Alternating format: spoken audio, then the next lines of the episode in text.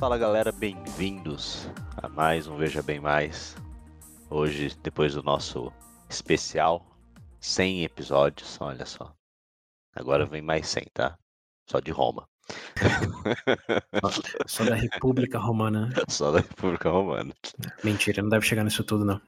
É, né? No máximo- Não deve, otimisticamente falando. É. É que nem quando a gente começa a gravar. fala, Ah, não, vai dar uma hora, uma hora e meia, talvez. É, Três tipo horas isso. de episódio. Tipo esse episódio, meia hora só. Hoje é, É. curto. Tinha meia horinha, hoje é curto. Uma, uma guerrinha ali, outra aqui, Uhum. acabou. É, Mas enfim, hoje voltaremos ao, na- ao normal e vamos Uhum. voltar para Roma. Nós paramos. não pra em- Roma. É. V- Vamos começar por aí já. No último capítulo sobre Roma, Não eu disse que Roma. é, eu disse que voltaríamos pra Roma nesse capítulo. Mas depois de uma revisão, eu ah, me dei conta que não era uma boa ideia voltar pra Roma ainda. Vamos continuar na Gália nesse episódio. Ah, é verdade, na verdade a gente ia voltar para Roma porque ia contar o que estava acontecendo lá enquanto o Sim. César estava se divertindo por ali, É, tá. Como você disse, ganhando umas guerrinhas. ganhando umas guerrinhas, escreveu. Ah, não, o livro escreveu depois, né, meu pô? Né? Bem, bem material. depois. Material literário, pô. Sim. Mas ele tava mandando ah, um comunicado das conquistas e aventuras. Só não tava em forma de livro ainda, que veio depois. Quase hum, oito, seis anos, seis, sete anos depois. Grande César. É, mas, enfim, é, já aproveitando o gancho, né? Não voltaremos para Roma, porque tem muita coisa acontecendo na cidade de Roma. E essas aventuras do César é tipo um side mission. Se fosse um jogo de videogame. E t- até tem certo impacto, mas é impacto mais nas estatísticas dele do que na história como um todo. De Roma, ok. É, então ele tá, ele tá indo, é, como que é, melhorar os níveis de poder dele.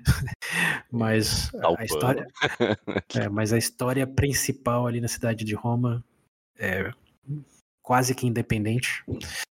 E se eu entrar nela agora e tiver que parar para voltar pro César, vai ser muito disruptivo. Então, melhor te acompanhar o César até o fim das aventuras dele e depois fazer um episódio voltando no tempo.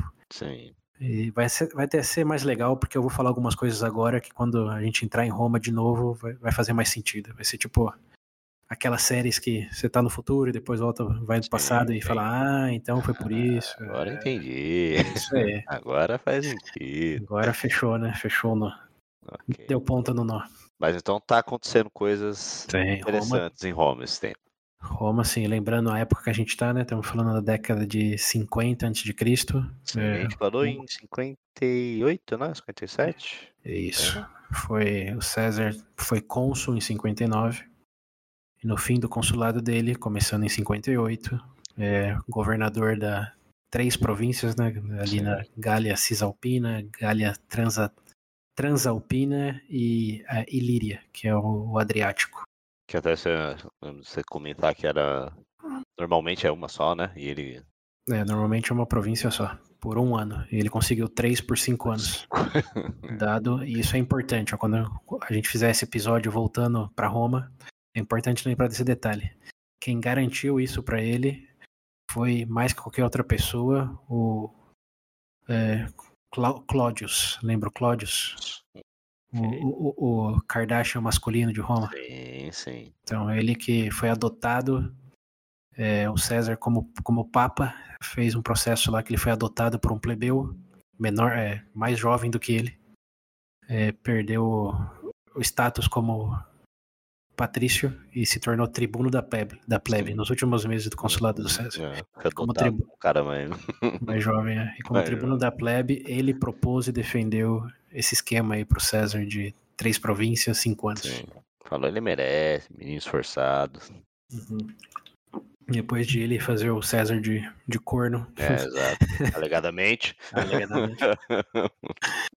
É, ficou, ficou tudo em paz nesse esquema aí, É gerado principalmente como vingança pro Cícero. Mas enfim, não estamos em Roma ainda, vamos Sim. esquecer dos detalhes desse, desse rolê aí Ok. e voltar pro, pro amigo. César. É, agora Sim. que a gente vai voltar pro César aproveitar e falar. Que a gente Uhum. sempre comenta, você principalmente sempre fala nos finais dos episódios pra gente ver, né? os vídeos Aham. da, das batalhas lá. E é bom, vale muito a pena. Hum. E pra- eu pessoalmente acho que você descreveu muito bem, até falei aqui no, antes da gente começar a gravar. Eu acho que você descreveu Uhum. muito bem, porque vendo os vídeos não ficou diferente do, do que eu tinha imaginado enquanto você falava. Ou você Mas- imagina muito bem. Então, é, é, eu até comentei com você, talvez eu tenha uma imaginação fértil, então. Mas vale a pena ver, sim, porque dá, um, dá uma noção maior. Às vezes até de, de, de tamanho mesmo de, do exército, porque Magnitude, né? falando que é, então falou, ah, 30 mil, 50 mil, 300 mil. Mas quando você vê assim na telinha vários negocinhos, você fala, pô, gente pra caralho, né? Principalmente quando a diferença é de 2 para 1 ou 3 para 1. É, exato. É, é, pra ver a diferença, né? Bom, É. fica meio. Hum, porra, é muita coisa. Fica mais tangível. Sim. É isso aí. Isso é uma, é uma parte da história, eu falei, mas repito para ênfase, né? Muito mais visual do que auditiva, Sim, no é. sentido que estamos falando de batalhas e vamos falar de batalhas durante todo o episódio. Uhum. Então tomem isso como um primeiro explorar aí do que aconteceu e usem os vídeos para consolidar e realmente absorver essa informação, Sim. é, porque é uma história militar, como essa é a parte militar, não é, tem coisas políticas, mas é a militar. As políticas sim, podem só escutar e dá no mesmo. Agora é militar, principalmente para ver a genialidade de certas manobras. Hum. Os vídeos ajudam muitíssimo e não é à toa que os vídeos que eu coloco, pelo menos, tem mais de todos quase tem um, mais de um milhão de visualizações. Então, Hum. é, justifica aí a, popularidade, dado É, legal. O fim que da- cumpre. esse do, do episódio passado é legal, que são vídeos que são. é, que parecem simples, é muito, é muito fácil de entender, sabe? Mas é, é bem feito, então. Você... É, Tem um comentário no vídeo que eu tava vendo justo antes do episódio que diz é, essas caixinhas vermelhas que representam Roma são mais intensas do que qualquer filme de ação. é bem por aí. É, É sabendo o contexto. simples, simples, mas é perfeito para para entender. Uhum. Isso aí, boa. Então, ouvintes, quem não fez ainda, clica nos links, vale a pena. É, dá trabalho encontrar esses links, viu? Não é tipo só copiar e colar. Eu faço uma curadoria do que eu compartilho. Então, é, realmente complementa, não é só nota de rodapé, não. Aí. Bom, isso dito, vamos então fazer um geralzão aqui bem rápido, porque senão vamos ficar mais meia hora É. resumindo o episódio. É, exato, não, não dá. É, já Não falei. parar com essa, Isso, tem, tem que ser mais efetivo. Quem, quiser detalhe, reescute o último, o último episódio. É isso. Bota lá em velocidade 3 e meia hora escuta. Hum. É, exatamente. Mas, bem, só para resumir, até porque nós também faz um tempinho que não gravamos sobre Roma, né? Então vai ser bom para refrescar nossa memória. Pontos principais aqui. Resumir tudo em apenas 15 pontos. E eu acho que eu já falei dois deles, que é o fim do consulado do César foi em 59, é, foi para essas províncias no norte, e lá a primeira crise que ele enfrentou foi uma de migra- migração, você deve lembrar, né, dado que você viu os vídeos aí, de uma tribo chamada Helvécios, que hoje conhecemos como suíços. Que eles estavam Hum. só procurando um lugar. Não, estavam migrando mesmo e o César falou: opa, calma aí. É, alegadamente, né? Só migrando, óbvio que tem conspirações de ah, era tudo um pretexto para conquistar essa parte aqui e ameaçar Roma, tudo, tudo pretexto. Sim. Mas é assim, em resumo, resumido, estavam migrando e César preventivamente o subjugou porque vai que essa migração vira uma invasão. É, pô, É, e bom, foi, né? é, foi, foi o fim da, da brincadeira deles. É, foram roletados, não excluídos da face da terra, porque, bom, de novo, né, a Suíça hoje. Mas, é, sim, tomaram por aqui não, fiquem quietinhos aí, acabaram voltando pro lugar de onde saíram, só que como súditos de Roma, em vez de Hum, o povo que era, né, independente. É, então, essa foi os Helvécios, que foi só a primeira metade do verão de 58. A segunda metade menino ocupado, César. É, segunda metade, a razão dos Helvécios terem fugido, né, que é a tribo dos Suebes, na verdade um, uma parte da tribo dos Suebes, que são os germânicos, que tinham atravessado o rio Reno, e lembre-se desse rio Reno aí, que ele é importante em todo esse contexto. Sim. Esse é o rio que basicamente divide aí a, a parte dos germânicos do resto da Gália. E é um rio largo, é um rio longo, né, é uma fronteira natural, para assim dizer. Sim. E esses germânicos já tinham atravessado essa fronteira, tinham ficado por ali, botaram muitos gauleses para correr, inclusos alguns que viraram aliados de Roma para se defender deles. E os Helvécios, uma tribo orgulhosa que não cedeu e acabou tendo que fugir. Né? E bom, deu no que deu.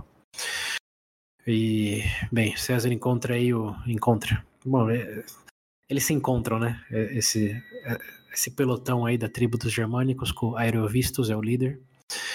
E numa briga de ego, hum. decidem que não, não dá para se entender. Partem para cima um do outro, com exércitos relativamente parecidos. É, mas devido a uma lua nova, de todas as variáveis, é a lua é. nova.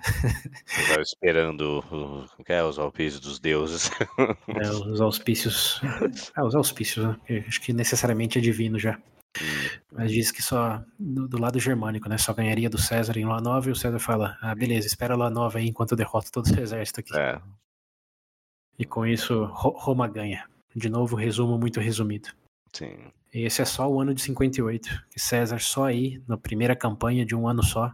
Já foi duas, dois povos. Já, já conquistou germânicos e é, uma das tribos mais ferozes gaulesas aí, da, digamos, das clássicas que incluso se gabavam de ter derrotado o exército lá do, da época do Mario, não, antes do Mario no caso, né? Verdade. Mas, enfim, esse foi o primeiro ano do César, já com a popularidade no ápice, né, pelas conquistas aí em um ano. E no ano seguinte, é, ele decide, decide não, né? Ele diz que é, rebeliões começam a se formar no norte, e o norte, lembrando, era um espectro, quanto mais para o norte, menos civilizado, entre aspas, era as civilizações como mais selvagens, mais brutos e menos menos romanos, né? Lembra que tinha o, o romano, tinha o gaulês, o gaulês togado e o gaulês de cabeludo. Uhum. E o gaulês cabeludo é o que estava pro norte e é, era o que chamava de, bom, constituir as tribos belgas. E eles sim decidiram se unir né, para, bom, já lendo as entrelinhas, né, de que Roma estava ali, não era só para resolver crises migratórias, até porque eles ficaram lá durante o inverno, eles nunca tinham ficado durante o inverno. Então eles falaram: ó, aqui tem coisa. Juntaram lá uma confederação de, segundo César, mais de 300 mil homens, não pessoas, homens. Hum.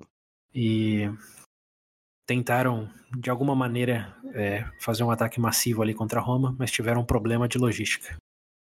É, o que depois, depois de coisinhas que eu tô pulando aqui, né? Num ataque massivo lá, é, o César se posicionou bem e com 300 mil homens fora do próprio território, você tem que alimentar eles, né? Como se alimenta 300 mil homens de tribos diferentes.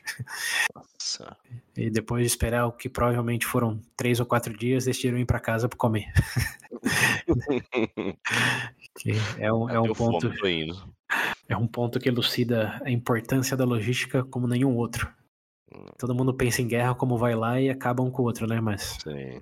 Tá, e como se alimenta todo, da onde, é. então, é, de novo, né? Roma tinha todo esse poder militar, mas não era simplesmente por capacidade individual do soldado, senão que pela logística, como a gente falou diversas vezes, Sim. e por algo né, subestimado que é a força da burocracia, né? Que os romanos fazem o que hum. um general, um comandante diz. Cada um sabe o seu lugar, enquanto as outras tribos, mesmo com boas intenções de se juntar, não tinha liderança, não tinha consolidação. Sim, sim. Cada um fazia o que queria, deu fome, foi embora. A esposa chamou, voltou para casa. tá louco, cara, que eu vou ficar nessa guerra aqui, minha mulher. É, se eu quem... chegar antes do, do, da lua cheia, eu tô, já era. Sei, quem é você para mandar em mim, né? Você é o quê? Você é um procônsul? Não, então desculpa aí. Tô indo para casa. Falou, valeu.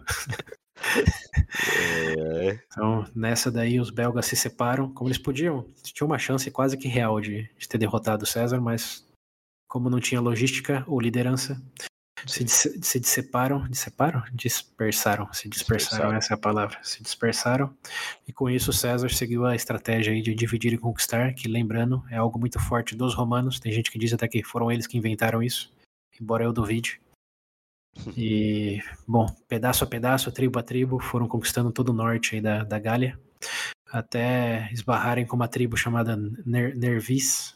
Nervis. Que, como o nome sugere, são, eram nervosos. Meu Deus. Que eu pensei nisso, né? Na decência de não falar. Decência, pô, tá no nome. É, e eles qu quase, quase fizeram o César perder. Porque eles eram meio que predadores, predadores do pântano. Hum. Fizeram uma emboscada lá, lembra? Esperaram eles levantarem acampamento, atravessaram o rio, pegaram na, de surpresa. Uhum. Não tinha ninguém em formação. E se não fosse a autocapacidade do exército, esse é outro ponto, né? Porque tem uma liderança, tem uma preparação, mas também tem uma proatividade dos soldados, que eles são profissionais, né? Eles não são fazendeiros que, que lutam, eles são soldados. Então, Sim. mesmo quando são pegos com a toga curta, eles conseguem se virar, se organizar e resistir o que seria um ataque fulminante para qualquer outro exército.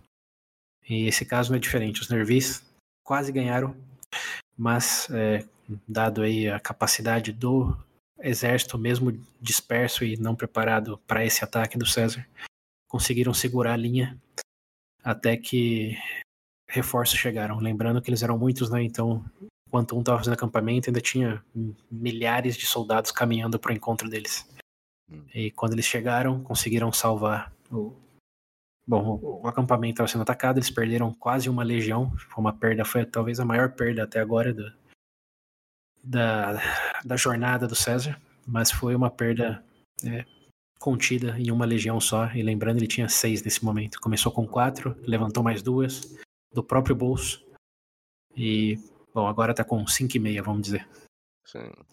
E, bom, depois disso, e depois de conquistar outras tribos aí também que é, se inspiraram com os Nervis, ele volta para os recintos de inverno e manda carta para Roma dizendo que a Gália está pacificada.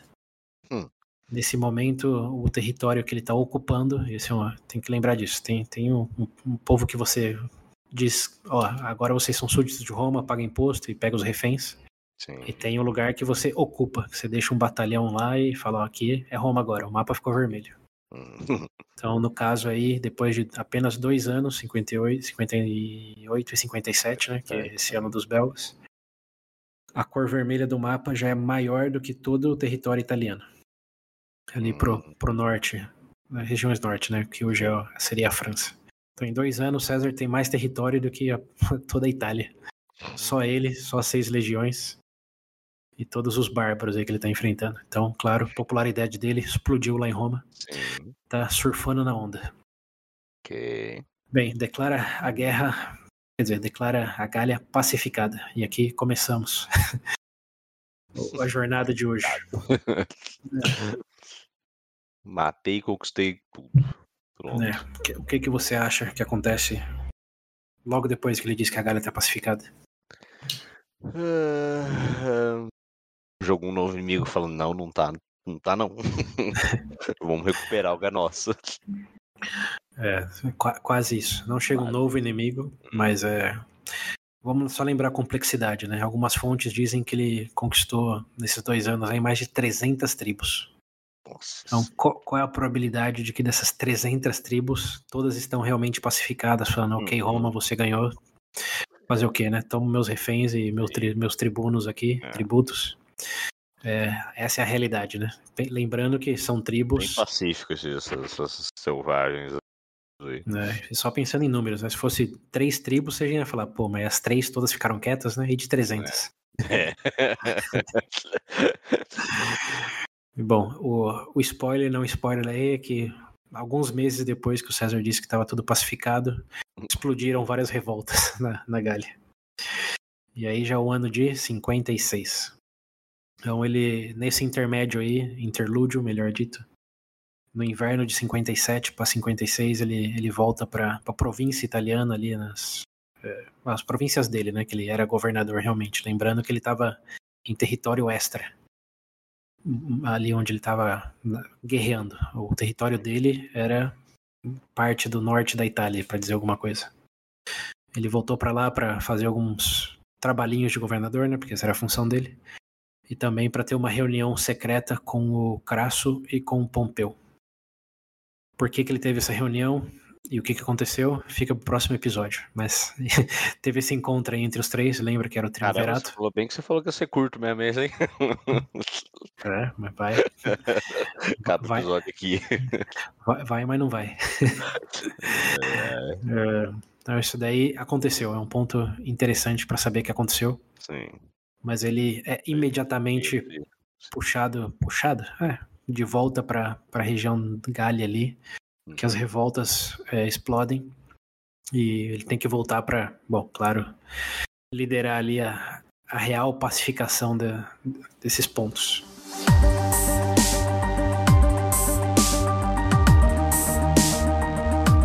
Então, lembrando, ano de 56, César tem que voltar para alguns pontos de, de rebelião. É, o maior ponto aí dessa rebelião nesse ano é de uma tribo chamada Venete ou Venécios, não li a tradução. Eles são os povos marinheiros que estão no extremo norte ali do, do que seria hoje a França, mas do lado oeste, ou marinheiros, seja... Marinheiros, marinheiros, não são piratas. Não. não, marinheiros mesmo. Eles têm quase uns cartagineses ali, mas uma tribo gaulesa do norte da, do que a gente chama de França hoje. Perto ali da Normandia. Não sei se você lembra dos filmes da Segunda Guerra. Uhum. Tá também perto do. Bom, tá no Canal da Mancha ali, perto das Ilhas Britânicas. É, é um povo que navega no Atlântico. Eles é, tinham oferecido alguns reféns pro, pro César já, pro exército romano.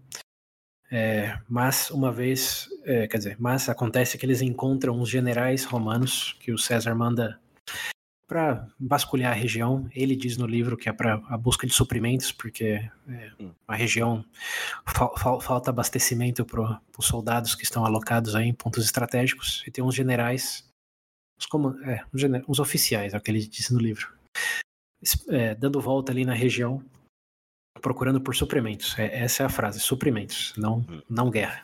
Genera... Ah, generais deles. Os oficiais romanos estão ali tá. na região, que, de novo, essa tribo aí já tinha fala, se rendido previamente para Roma, não tinha entrado em confronto. Falou, tá bom, tô os, os reféns e tô os impostos que vocês querem.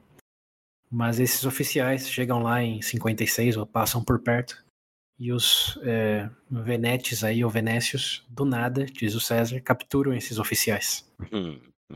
É, qual é a real razão deles terem capturado, ninguém sabe. Pode ser que eles queriam, ele diz que é, queriam usar como demanda para ter os reféns de volta, meio que se arrependeram de ter dado os reféns. Lembrando, o contrato era com o refém, né? Tipo, você me dá o, o rei, dá o filho dele uhum. pro Império Romano, o Império, no caso, geograficamente falando, não politicamente. Sim. E Roma fala, tá, essa é a minha garantia, né? Que você não vai fazer nada, que eu tenho seu filho. Não. Então, quando os venetes vê os oficiais romanos, eles capturam, porque são apenas oficiais, não é todo um batalhão. Uhum. E querem usar isso como moeda de troca para pegar os reféns deles de volta. É, é. é, o que o César, é o que César diz. Sim. Claro que o César lê isso como uma declaração de guerra uhum. e parte imediatamente das províncias ali mais pro sul onde ele tá, para essa região do norte. E enquanto ele vai para lá, o interessante é que, como é um povo do mar, é um povo fortemente naval, ele sabe que vai precisar de barcos. Então ele manda construir os barcos enquanto ele está viajando para lá. E nesse meio tempo, os romanos conseguem construir nada menos que 220 embarcações. Só enquanto César viaja para lá. Enquanto ele viaja? Enquanto ele viaja, 220 barcos são construídos. Ok. Então, uma vez lá, os venécios já estavam esperando, né? Sabendo que eles estavam com os oficiais, que César tinha dito que ia. Uhum. É, eles construíram várias fortificações e montaram uma estratégia de lutar nos barcos em vez de na terra. Como eles tinham muitos barcos, segundo uma frase do César no próprio livro, tinham quantidades ilimitadas de embarcações. Uhum. Eles, eles, eles abandonaram a, os vilarejos deles e ficaram nos barcos, chamando os romanos para lutar na água, basicamente. Caralho. Hum, okay. E os romanos, é, sim, você vai lembrar bem né, da Primeira Guerra Púnica, tinha, é, é, tinha ganhado certa experiência marítima, marítima, mas foi no mar Mediterrâneo. E se sua geografia tá boa, você deve lembrar que o mar Mediterrâneo ele é meio fechado, né? Ele não tem saída para o marzão aberto. Sim, sim, sim. Então os navios lá são diferentes. É. Eles são. Entre Itália e Cartago. Isso, é o norte da África. Sim, sim. É. Eles, bom, são águas calmas. É, é, é o conhecimento geral da, dessa região aí, porque ele tá fechado. Uma, quase um piscinão de mar. Então são barcos menores que não precisam lidar com, com marés fortes, não precisam lidar com tempestades. É, apesar de que várias tempestades destruíram os barcos romanos lá. Mas é, enfim, é um outro tipo de, de mar. e os barcos que o César mandou construir eram para esse mar, não para o Atlântico, que, É, como você já deve ter ouvido falar, né, principalmente né, no Canal da um Mancha ali, pouquinho maior. é, e também mais violento, principalmente mais para o norte, Hum, onde tem efeitos de correntezas, tem toda a questão do, do clima lá, que é muito mais intenso, principalmente chegando perto do inverno. sim. Então, uma vez que César chega, ele coloca o povo para confrontar os barcos, ele para confrontar os barcos dos é, dos venetes, os venécios. Não dá bom para ele. Os romanos não conseguem né, circular os barcos, envelopar os barcos, não conseguem destruir os barcos com a proa que eles têm. Você vai lembrar que foi algo que eles desenvolveram contra os cartagineses, colocar um, uma estrutura na proa para, é, como em inglês é E ram, pra como- bater no barco, quebrar ele, né? em vez de carrinho bate-bate, é barco bate-bate. E é- isso não tem efetividade contra os, os venécios, porque os barcos deles eram construídos com carvalho e tinha basicamente o dobro do tamanho dos barcos do César, porque, de novo, é o Atlântico, é o norte. Sim. Então é, o César estava com basicamente um caiaque e eles estavam com, com reais barcos. E os romanos aí têm que repensar a estratégia. É, tentam basicamente fazer um- uma estratégia de segmento, como ok, não, não dá para acabar com vocês, mas estamos seguindo vocês, como aquela estratégia fabiana. Tipo, não tem problema. Vocês podem correr, mas não podem se esconder. Sim. Eu tô E pensando, ah, eu não sei quanto tempo vai durar esse, esse negócio aí. Uhum. Mas questão de suprimentos também, porque tá no meio do Então, mar. mas, é, então, mas aí a estratégia do, dos venécios é que eles conhecem a região, eles sabem onde atracar em vários portos. Hum, ah, é então, eles se movimentam com uma agilidade e conhecimento que os romanos não têm. Sim. E essa é, é a estratégia deles. Eles não ficam 100% do tempo no mar. Né? Eles querem brigar no mar, mas na madrugada, na surdina, eles atracam nos portos, pegam comida e voltam para o mar. Essa é basicamente a história aí. Eles estão fu- fugindo dos romanos, mas não fugindo, Sim. é, simplesmente não perdendo. Acho que é o melhor resumo. Eles Sim. conseguem não perder dos romanos imediatamente. Imediatamente, o melhor É. parte. É, o que faz o jogo virar é um general do, do, do César que observa que os navios deles são fortes, são grandes, mas eles dependem de velas. Ou do... É vela que diz? É, né? O, aquela, às vezes depende de velas. Que eles usam sim, os panos. Vem, vem, eles dependem do, do- dos ventos, porque para mover um barco tão grande sem motor naquela época, né?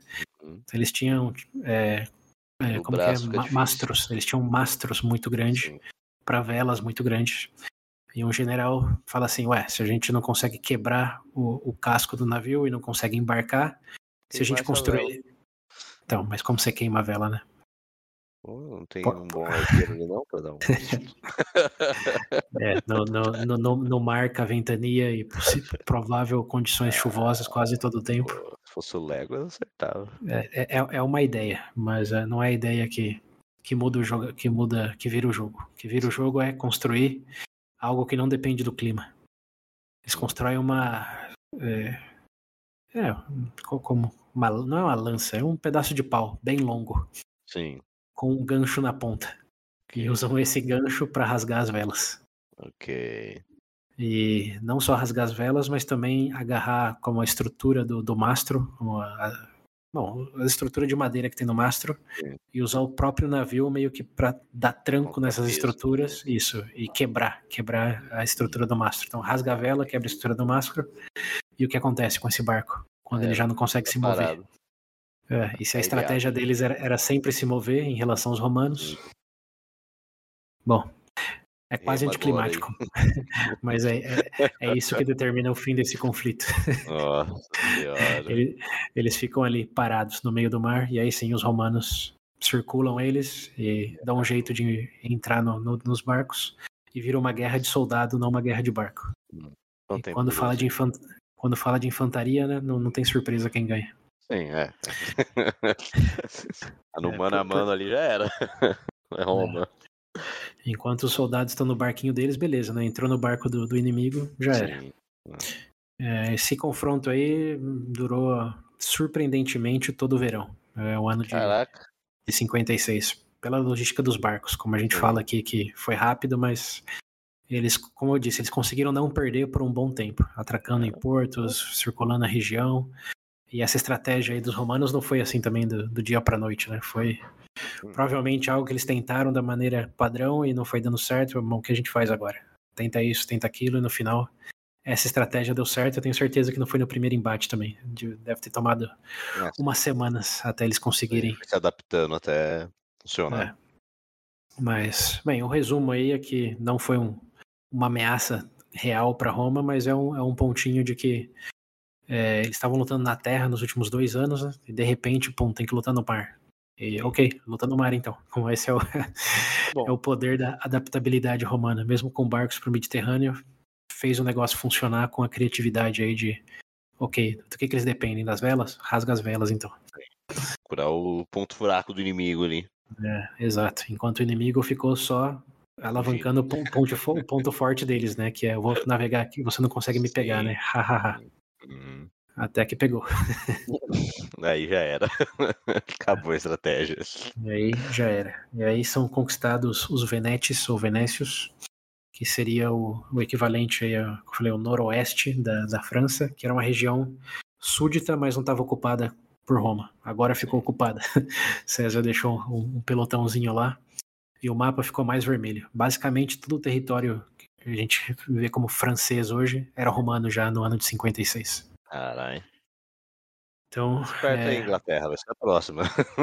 Então, você está chegando exatamente nesse ponto. É... Porque os venécios, diz o César, receberam ajuda dos britânicos que estavam ali perto. E o César disse que era perigoso ter uma tribo que estava ajudando as tribos gaulesas. Okay. Então, o que, que ele tinha que fazer? É, atirar Dado essa... tomar o tiro, né? É, Padrão. Exato, eles estão ajudando os caras ali. Que vai deixar? Sim, como sim. é fácil, vai, vai, Como que é um. Vai deixar que ajude um inimigo de Roma naquele momento que eles estavam em confronto? Eventualmente vai virar um inimigo. Exato. Então César, nem o ano de 56 mesmo, decide que ele sim, ele vai invadir as Ilhas Britânicas. É isso. Como... Porém, já, já é inverno. É, porém, é, já, é inverno e inverno não é uma boa época do ano para guerrear. Principalmente tem que atravessar o, o Canal da Mancha. Hum, é. Então ele se retira para os recintos de inverno. Tem umas outros conflitinhos aí que acontecem, principalmente e bem convenientemente numa parte ali é, do norte, onde estavam os belgas ali. Tem uma tribo chamada Mo Moretti, que... Moretti? Moretti ou Morene? Agora não tô lembrando. Eu não escrevi aqui. Não é uma tribo aí na região belga, que lembrando, também tá pro norte, mas pro outro lado. Tá no noroeste, agora tá no nordeste. Hum. E é o ponto mais estreito entre a França e as Ilhas Britânicas. Bom, entre essa região e as Ilhas Britânicas. Ah, tá, diz que... no, no, no, é, é, no estreito do Canal da Mancha. E ali ele, ele diz que essa tribo aí, eles não é, mandaram os reféns. Eles falaram que não iam guerrear contra Roma, mas não mandaram os reféns. Quando eles mandaram reféns, então não tinha assinado o contrato, por assim dizer, né? Então ele foi lá e falou: não, tem que resolver isso aqui. Hum. E foi lá demandar os reféns e construiu uma fortificação lá. Estava bem convenientemente a mais ou menos 45 quilômetros da costa das Ilhas Britânicas. Okay. Era o ponto ali ideal para passagem. Sim, então ele quase se tocam ali. É, então ele já se posicionou ali para passar o inverno. Aguardar, bem, aguardar a primavera chegar. Sim, e, e partir para novos horizontes. Olha só. Porém, ele tem. É, quer dizer, antes de chegar nessa parte, é só um, um ponto que eu vi aqui. O que aconteceu com os Venetes, né? Eles foram hum. capturados, foram executados. Ah, é verdade. É, bom, ambas opções. Criticado. é. O César diz que, dado que eles tinham sequestrado oficiais romanos, que eles tinham que ser usados como exemplo para nenhuma outra tribo gaulesa ter a mesma ideia. Então ele juntou todos os anciões, todos os líderes da tribo e os, os executou sumariamente. Todos os líderes. Cara. E todo o resto da população, velhos, crianças, mulheres, vendeu como escravo. 100% da população. Caralho. E aí acabou a história dos Venetes. Porque, claro, acabou os líderes morreram, é. o povo foi vendido como escravo. Uma vez que você é escravo, você não tem mais identidade. Né? É, era. Então aí desaparece os Venécios do mapa. Talvez sobreviveram no sentido muito de proximidade ali com o Asterisco. Lembra que a gente falou do Asterisco? Ele, ele, é de uma tribo do noroeste francês. Se você ler em algum momento aí, hum. o, o Gibi, ele fala que ele é, ele é dessa região, que é de onde os, os venécios eram. Então, talvez sobreviveram em espírito nesse sentido, mas Sim. no sentido real, desapareceram. Mais um povo que excluído do, do mapa por Roma. E, bem, como voltando então, César já estava aí do outro lado, estava no norte ainda, mas do outro lado, Sim. se posicionando para ir para as Ilhas Britânicas. É, alguns outros confrontos eclodem, mas coisa pequena. Aqui ele usa, acho que mais para artimanha política, porque ele nem vai direto nesses confrontos. Ele dedica quase um capítulo inteiro para um confronto que o filho do Crasso lidera e apazigua.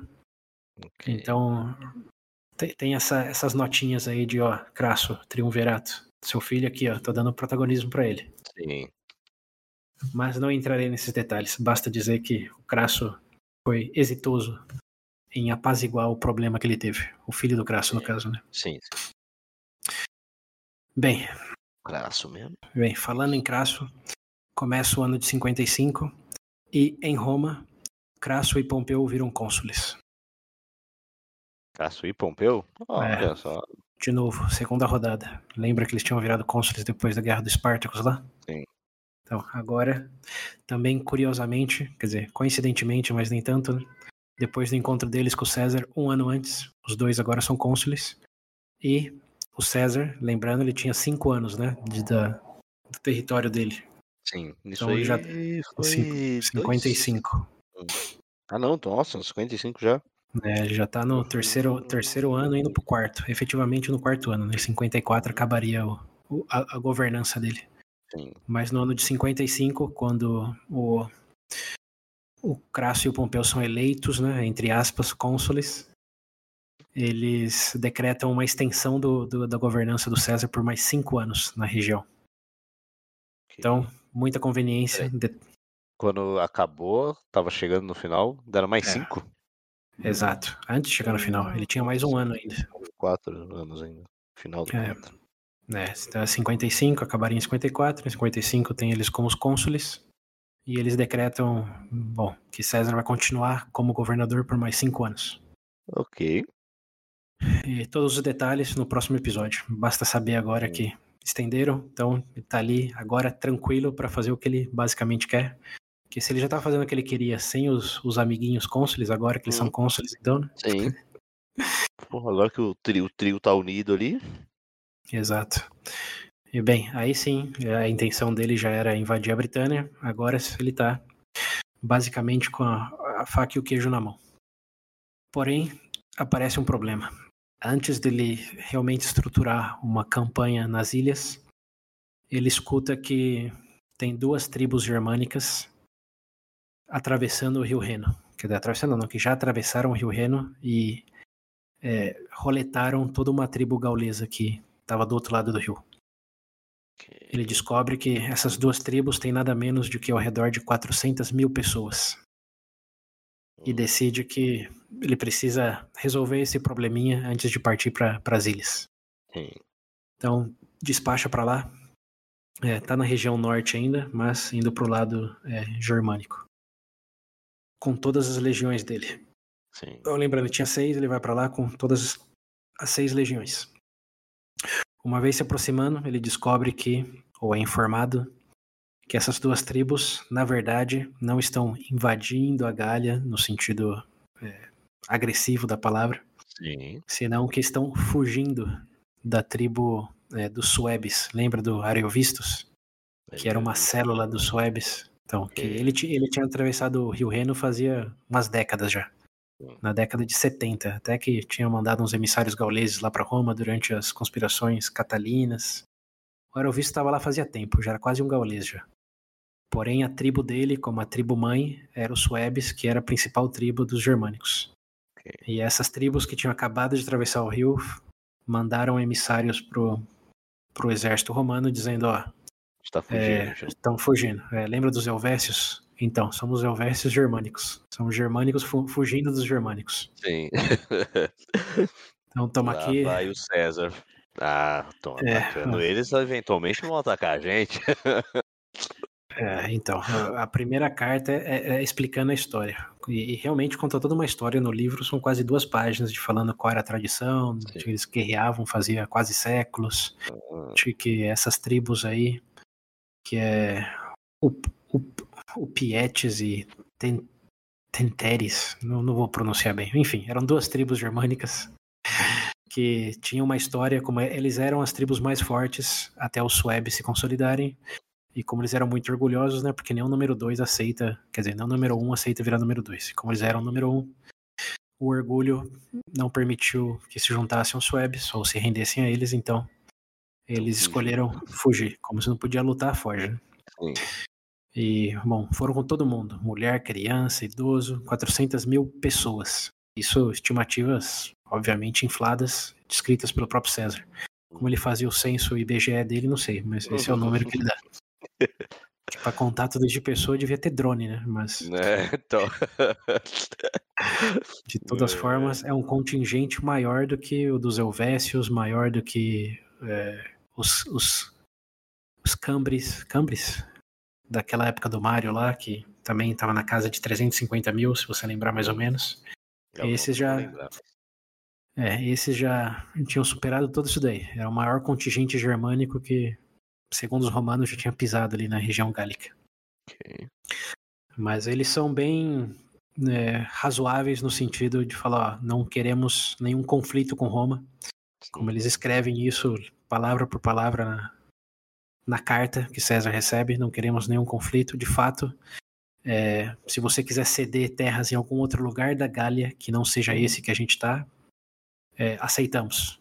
Então ele falou, me dá, me dá terra ou me deixa ficar aqui, onde Sim. por força das circunstâncias eu tive que conquistar. Tudo bem que eles roletaram quem já morava ali, mas é, Padrão, é- né? é- é parte, é parte do, do contexto da sociedade, né? Se, se eles não deixam você ficar de boa, então mata e fica.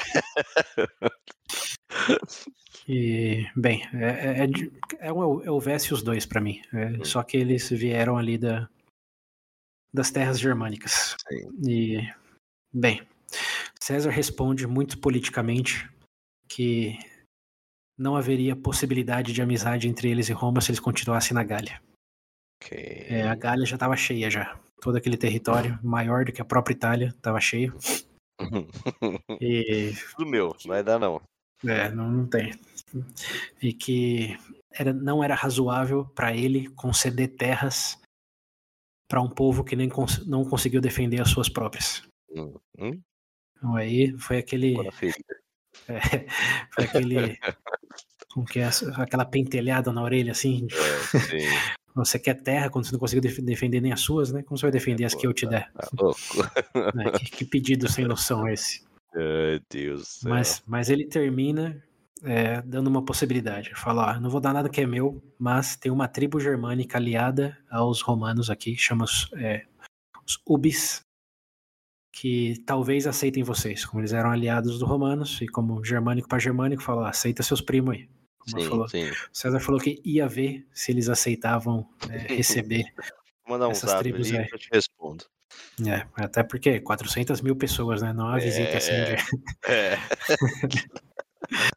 Tem um amigo E- meu ali, vindo lá do, É, da Alemanha. Será que tem como ele ficar na sua casa aí um tempinho?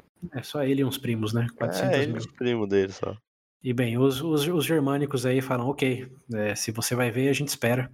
Hum. Enquanto a gente espera, vamos consultar os nossos anciões também para pensar na proposta, né? E lembrando, eles já estão na região da Gália ali, do outro lado do, do Reno. E e- eles pedem para o César três dias para eles decidirem se aceitam essa sugestão ou não. E o César diz ok. Enquanto isso, eu vejo lá com, com o povo, mas é, só para garantir, né? Eu vou continuar movendo o meu exército em direção ao seu acampamento, porque se algo der ruim, né? Prefiro estar perto do que estar longe. Hum, Então ele, ele vai com 40 mil soldados, mais ou menos, se aproximando desse acampamento. ok. É, quando os germânicos veem que ele está se aproximando, mesmo depois de já ter tido essa, essa carta, ter tido essa conversa, eles mandam é, outro emissário dizendo já não, não tinha nem passado três dias ainda, ou tinha acabado, tipo, foi foi foi na preciso. No final do terceiro dia, eles é, apareceram e disseram: Ok, é, vendo que o exército estava chegando no acampamento, né? Aceitamos a oferta de vocês de, de ir para essa região aí dos primos. Se eles jurarem que não, não nos causarão danos. Ok. É, essa foi o, a conclusão deles.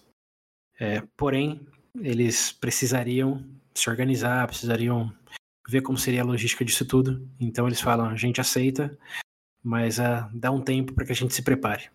Hum. E aí o César fica com uma pulga atrás da orelha, porque em paralelo ele escuta que toda a cavalaria desse acampamento é, estava dispersa procurando por suprimentos. Hum. Então ele diz no livro que provavelmente eles foram procurar suprimentos para estabelecer um conflito, que eles estavam ganhando tempo com essas hum. promessas para o César, que eles não estavam realmente querendo é, paz. Sim. Então ele fala, ok, vocês aceitam a proposta, é, vamos nos encontrar no acampamento com toda a população de vocês e aí é, vamos debater termos. Então, como eu quero, eu quero ver que vocês estão todos juntos aí e submissos. Ok. Eles falam, ok, é, mas vá com calma. Não, não, não, somos apenas um, famílias tentando nos é, adequar às novas circunstâncias. E enquanto ele fala isso, ele manda uma cavalaria para é, bom, varrer o perímetro para ver se não tinha nada, porque ele escuta dessa cavalaria deles, né, que tá aí varrendo o território. Ele manda a cavalaria dele para ver se não tem nada mais acontecendo. Então, enquanto ele tá falando com esses germânicos aí, cavalaria dele tá indo em direção ao acampamento só para ver o que estava acontecendo realmente. Sim. É, porém, essa pequena cavalaria dele tem apenas 5 mil homens. Então, para varredura de perímetro já é meio suspeito, né? Porque você mandar 5 mil soldados para ver o que está acontecendo. Mas, enfim, ele manda 5 mil soldados enquanto tá, tá tendo essa conversa aí. E a, tinha um contingente da cavalaria germânica que estava ali, que eram, ele diz no livro, 800 só. 800 cavaleiros estavam ali resguardando o acampamento. E quando eles veem esse contingente romano de 5 mil cavaleiros, uhum. eles acham que estão sendo atacados e atacam os romanos. Então, claro. 800 cavaleiros atacam 5 mil cavaleiros romanos. Uhum. E eles levam a melhor. Até aí tava tudo normal pra mim. Eles botam os romanos para correr, porque um, o César diz, eles não foram para lutar, então eles não foram em formação de ataque, eles estavam hum, dispersos, só olhando cada um para um canto. O, César, é, o César disse que ele explicitamente disse para não atacar, hum. que era só varrer o perímetro. Sim. E ele também disse que essa, essas tribos germânicas, os germânicos em geral, eram conhecidos pela força da cavalaria. Sim. Que eles eram especialistas nos cavalos, que eles nem usavam. Como que chama lá o que você coloca em cima do cavalo? Ah. É. Que você conhece, né? Sela é. Eles usavam os cavalos sem sela e se creiam ah. tão ferozes nos cavalos que eles falavam que ele, era uma crença deles de que eles é, poderiam derrotar qualquer cavalaria selada, não importa o número. Uhum. E nisso daí. Desculpinho, César, hein? É contexto, pô. Esses caras eram bons na cavalaria. Tá bom. E nesse embrólio aí, 800 cavaleiros germânicos sem cela botaram 5 mil romanos para correr e retroceder de volta para o acampamento. É claro que nessa briga né, teve algumas casualidades. O César diz uhum. pontualmente que perdeu 74 cavaleiros hum. ah, dos 5 mil. É, mas, e aí vem o, o ponto de interesse. Desses 74, dois cavaleiros eram irmãos de uma família muito influente em Roma, a família Piso. Então, César agora tem que se vingar. Ele diz: com essas mortes de duas famílias influentes, uhum. é, não tem outra opção. Eu tenho que me vingar dessa, dessas tribos germânicas que mataram esses dois cavaleiros, que nem atacaram eles, estavam simplesmente varrendo o perímetro. Sim. Então César aí, depois de já ter justificado em quase uma página do livro o porquê que ele estava atacando, o porquê que a cavalaria correu e porquê que ele tinha que se vingar, hum. ele decide continuar marchando com todo o exército, lembrando, 40 mil homens, contra basicamente os refugiados. Uhum. E, bem, lembrando, os refugiados tinham toda a cavalaria deles dispersa, então eles não tinham defesa, era só acampamento, basicamente. Uhum. E os, os anciões que estavam ali, quando percebem isso, eles mandam, eles vão todos, todos os anciões da, das tribos vão ao encontro do, do César, quase chegando no acampamento, e basicamente se ajoelham adiante dele e suplicam misericórdia. Dizem que o, ataque foi por uma confusão, que não foi ordem de ninguém. Eles pedem desculpa por, uh, por ter causado isso, que eles não queriam brigar com Roma, que já tinham aceitado os termos, que eles podiam ir lá para os amigos dos os Ubis lá imediatamente, se ele quisesse. Sim. É. Encontrar nossos primos agora. É, e isso eram todos anciões, então não é que ficou alguém lá, tipo, todos, toda a liderança da tribo hum. foi lá em conjunto suplicar misericórdia. É, ah, vai. E aí o César diz, no livro ele diz, em, em mais uma tática de enganação e traição, eles mandaram todos os anciões para negociar termos e pedir perdão pelo ataque, com o certo propósito de ganhar tempo. Isso é o que ele hum. escreve. Ok.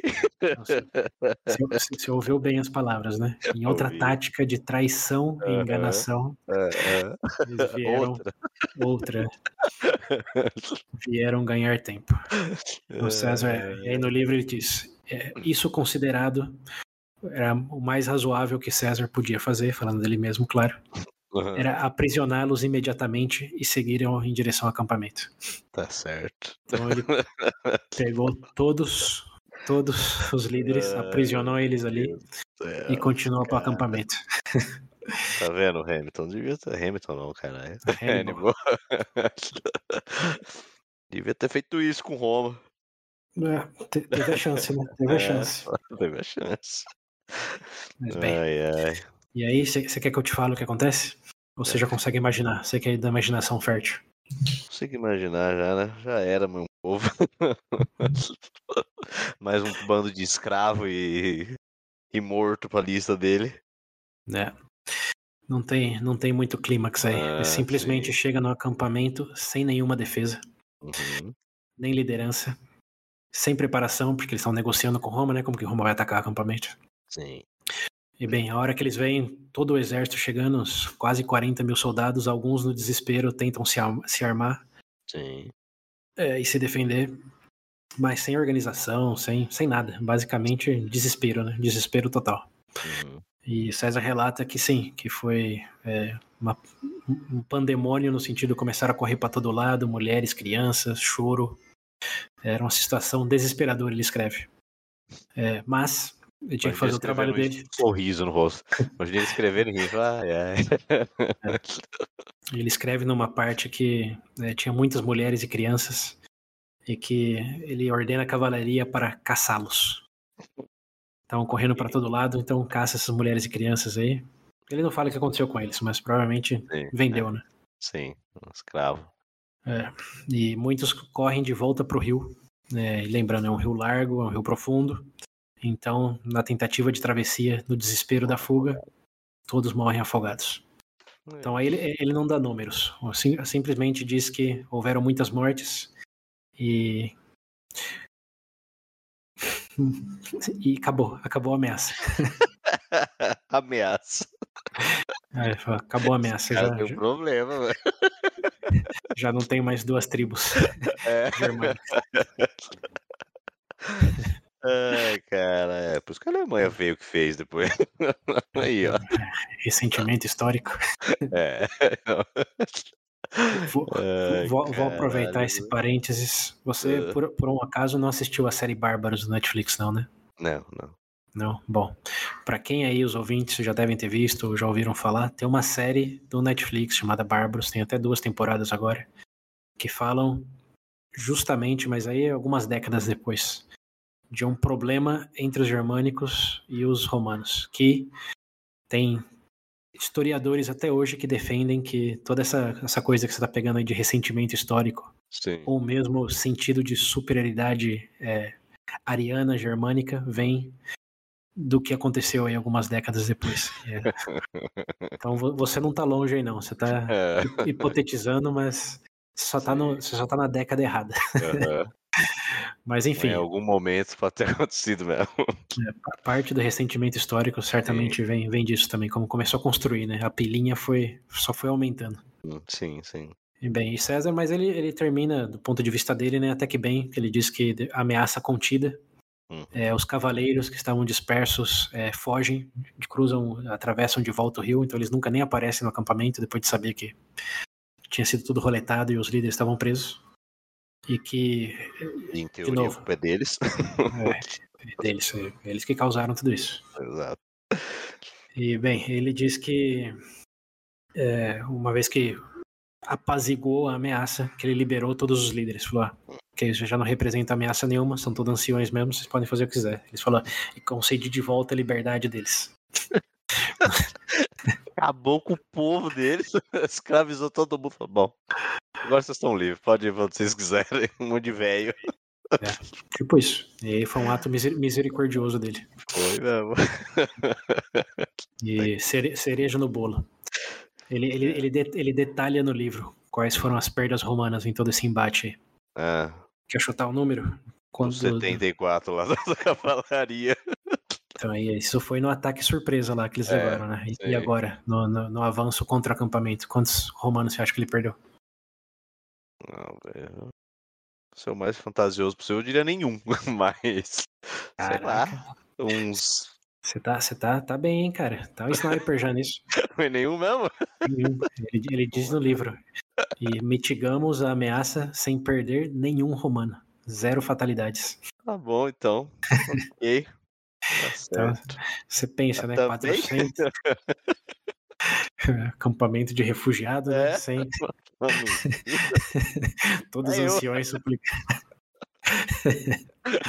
mas, bom, mas alguns tentaram se defender, né? Falou, pegaram as armas, tentaram se Sim, defender. mas, pô, É, O exército romano aí, né? Já conhecemos eles.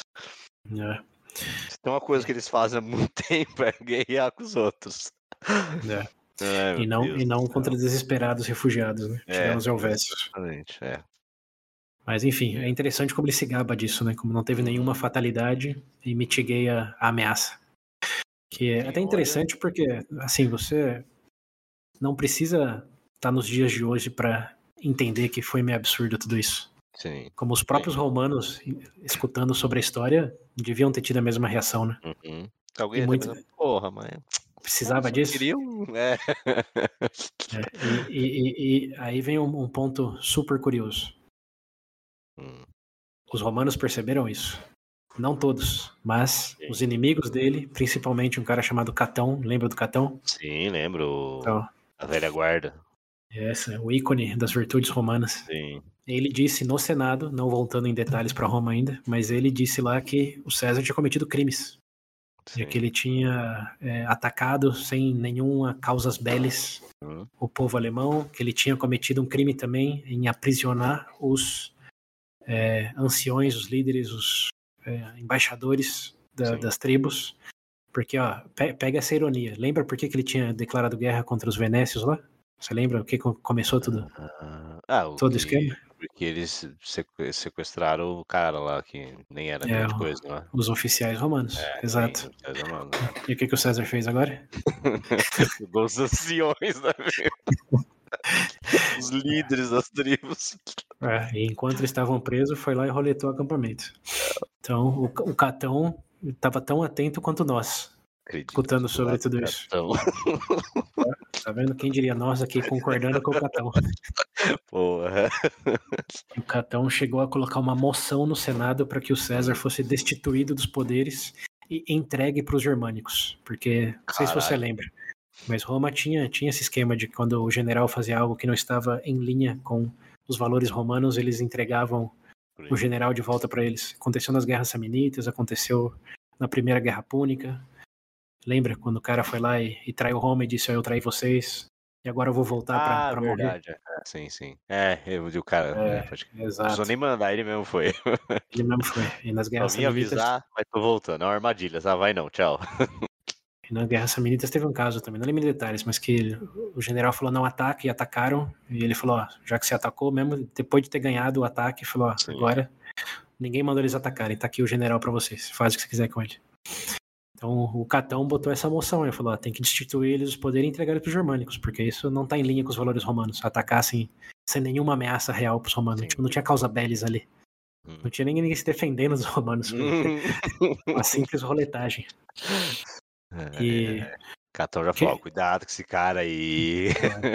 o Catão, o Catão efusivamente, explicitamente falou, tira ele do poder e entrega ele para os germânicos. Uhum. E o que, que você acha que aconteceu? É, nada, né? É, nada. Lembra que era o Crasso e o Pompeu. É, o Crasso e o Pompeu, que é, aconteceu o quê? Deu mais cinco anos para ele ficar lá, vai tirar agora? É. E é, esse é, dá, dá para imaginar pra o eles Catão. É mais conquista para Roma, né? É, então, não, não, não, não, caiu muito bem, como até mesmo é, o, o, tradutor do livro tem uma nota de rodapé que ele fala, isso provavelmente não caiu muito bem em Roma e o César soube, bom, deve ter sentido isso, né, porque hum. é muito é muito extremo, né, como tem coisa tipo os Helvécios que você fala, ah, eles meio que tentaram atravessar a ponte, Sim, sim. É que ainda teve uma resistência, né? No... É, exato. Agora, nesse Agora, caso, aí... todos os líderes ajoelhados, suplicando é. misericórdia, roleta acampamento ainda. É, caiu, pegou, pegou mal, pegou mal. É, é César, ele tá abusando faz muito tempo, né? Mas agora é um, é um abuso assim que é difícil, difícil disfarçar. Sim. E ele também percebe isso. E o próximo passo dele é melhorar, melhorar o marketing. Ele... Trabalhar essa imagem, contratar a galera de PR aí. É, ele, ele mesmo é o líder do PR dele, né? É. Então, a próxima coisa que ele faz é, curiosamente, uma das coisas que mais marca a história dele, assim, na história em geral. Que ele decide Bom, ele diz no livro, né? Ele não decide, ele analisa a situação e diz: ó, só tivemos esse problema com os germânicos porque eles se sentem muito confortáveis em simplesmente atravessar o rio quando querem. Olha o, os suebes aí lá dos Dariovistas, é. É. Eles atravessaram o rio e ficaram aqui. Olha esses caras agora, atravessaram o rio e acharam que tinha direito de ficar na galha. Uhum. Então eles estão achando que esse rio aqui é, só atravessar e acabou. Então ele diz que o mais sensato a se fazer é hum. mostrar para os germânicos que quem controla o rio é Roma. Hum, okay. Então, ele tá com as seis legiões, né? Sim. E decide que vai atravessar o rio. Ele vai ser o primeiro comandante romano a atravessar o rio Sim. para os territórios germânicos. Eu não sabia que ele ia para aqueles lados. Só que eu tava imaginando que ele ia para aqueles lados do sentido de, tipo, bom, derrotamos, né? esse problema aqui, acabamos com esse problema, mas só o problema só veio para cá porque tinha um outro problema lá que eventualmente vai vir para cá, então, né? Uhum. Então, eu já tava na mentalidade de novo, vamos dar um tiro de tomar. Também, também tem um pouco disso, mas a é. principal é, eles estão atravessando esse rio porque acha que ninguém controla o rio. Sim, vamos então, mostrar rimando. É, aí Bom, lembrando, eles têm, já tinha até um aliado perto do, do outro lado do rio ali, que eram esses, esses subs aí. E o Subis até fala para César, é, eu te ajudo, eu te dou os barcos aqui para você mostrar para os Suebes aí que estão perto que, que sim, vocês são aliados e se vocês atravessam o rio, agora vocês podem atravessar em qualquer momento. Então eles ofereceram os barcos deles para o César atravessar e ele disse não, que ter ajuda de tribo germânica para atravessar o rio estaria abaixo da dignidade romana. Essa é a, é a frase. Esse cara tá fora de controle. É, é, é, vamos lembrar o que, que ele fez em três anos. Conquistou toda a França, toda a Suíça, toda a Bélgica. A Itália, já. É, já tá uma Itália e meia, já tudo que ele conquistou. Tá com seis legiões, acabou de acabar com um problema de 400 mil pessoas. Como você acha que ele tava se sentindo? É. Ela tava no ápice. O ego é. tava lá. É, não, não, não, tinha o que, o, o, o que contivesse. Sim. E, bem, aí ele decide que então vai passar o rio pelos meios romanos. E esse meio romano é construir uma ponte. Hum. Lembrando, era um rio largo e profundo. Então, para atravessar esse rio, ele constrói uma ponte de nada menos. Eu tenho as métricas aqui anotadas. É, tem aqui é estimado, né? Mas entre 200 e 500 metros, ou seja, quase meio quilômetro de ponte de extensão. É, 10 metros de largura, porque ele tem que passar 40 mil soldados por essa ponte. Uhum. E 9 metros de altura. Caramba, num rio okay. com fortes correntezas. Então esse, okay. é, esse, é, o tamanho da ponte tem que ser proporcional ao tamanho do rio, né? Sim, sim. Então, olha lá, mais de dois mil anos atrás, ele decide construir essa ponte com essas medidas. E chuta quantos dias leva pra essa ponte ficar pronta. Ah, eu não lembro. Acho que a gente nem chegou a falar do, da outra ponte lá, né? Que eles fizeram em Dos, horas. dos, Helvécios. É, mas aquele, falar- aquele, aquele era um riozinho. Esse, esse é o Rio Reno. Quantas vezes a gente falou do Rio Reno aqui? De, É, sim, a sim. primeira tribo a- a- Duzentos demorado semanas, meses a atravessar. É, meio quilômetro de ponte, 9 metros de profundidade o rio. Então, na verdade, a ponte tem que ser até maior que isso, né? Se é 9, 9 Sim, metros a profundidade do rio. Ah, Tem que. É um rolê, hein? Né? E ó, sem, sem máquina, né? É, Ó. exato, sem máquina. Cortando o tronco e. Aí tem a E- ajuda dos aliens. pô. Tem Os aliens é, acho, que, acho que nesse ponto ainda não. Mas vai. Eu A ver. ponte. Essas são as medidas. Eu te dei as medidas da ponte pronta. Sim. Eu. ah, Vou chutar um mês aí, velho. Um mês. E ainda acho que tô chutando alto, não sei porquê. Bom, seu, Você eu sempre me falei, impressiona. Sempre. seu, seu sentido tá aguçado. É, Você tá chutando alto. é. Essa ponte, essa Uma ponte semana fazendo essa merda. Quase isso. De- dez dias. Tá que pariu. Em dez dias, os romanos já tinham atravessado o rio Reno. Hum, Todos os 40 mil soldados. É isso. Levantou a ponte e atravessou em 10 dias. É isso aí. Uma ponte que de- ninguém nunca tinha construído nenhuma ponte nesse rio. De tão largo, forte, enfim, o rio feroz, ele diz no, Hum. no livro. E beleza, atravessou 10 dias, tá ali. Todo um. é, se, eu, se eu olhar os comentários no YouTube dos vídeos, tem uns engenheiros falando, é inacreditável o que eles conseguiram fazer. Hoje, em 2023, engenheiro falando, é inacreditável o que eles conseguiram fazer. Falando, tinha um alien lá no meio. É, sério, vi- Caralho. viajante do tempo, né? Quando a gente É, chegar no ano viajante do tempo, 2500, vamos descobrir que alguém voltou e ajudou. É, alguém lá de 2500 voltou e ajudou. É, não, não- mas não chegamos a esse ponto do timeline ainda, por isso não sabemos. Uhum.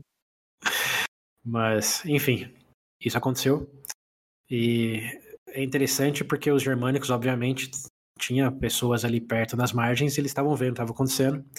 E eles mandaram avisar, né, todas as tribos aí germânicos que os romanos estavam construindo uma ponte. Hum. E os germânicos é, foram ali consolidar a tribo, porque agora já não era tribo germânica versus tribo germânica, né? Eram os romanos chegando.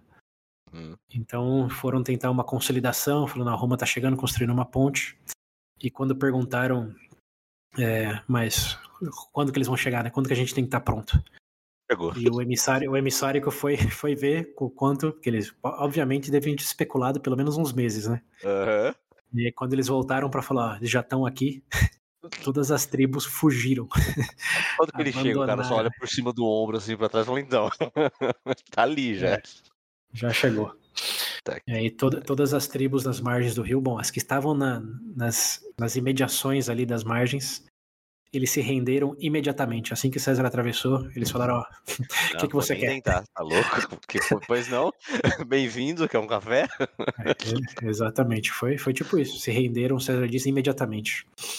E as que estavam um pouco para lá, mais para o interior, quando souberam que ele já tinha atravessado, eles abandonaram os vilarejos e fugiram para as florestas, mais para o interior ainda.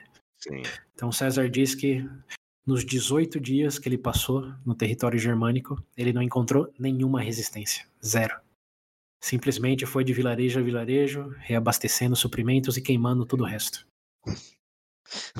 E no dia 18, alegadamente, chega um mensageiro para ele, ou na verdade ele tá no vilarejo e captura algum germânico que não fugiu a tempo, algo assim.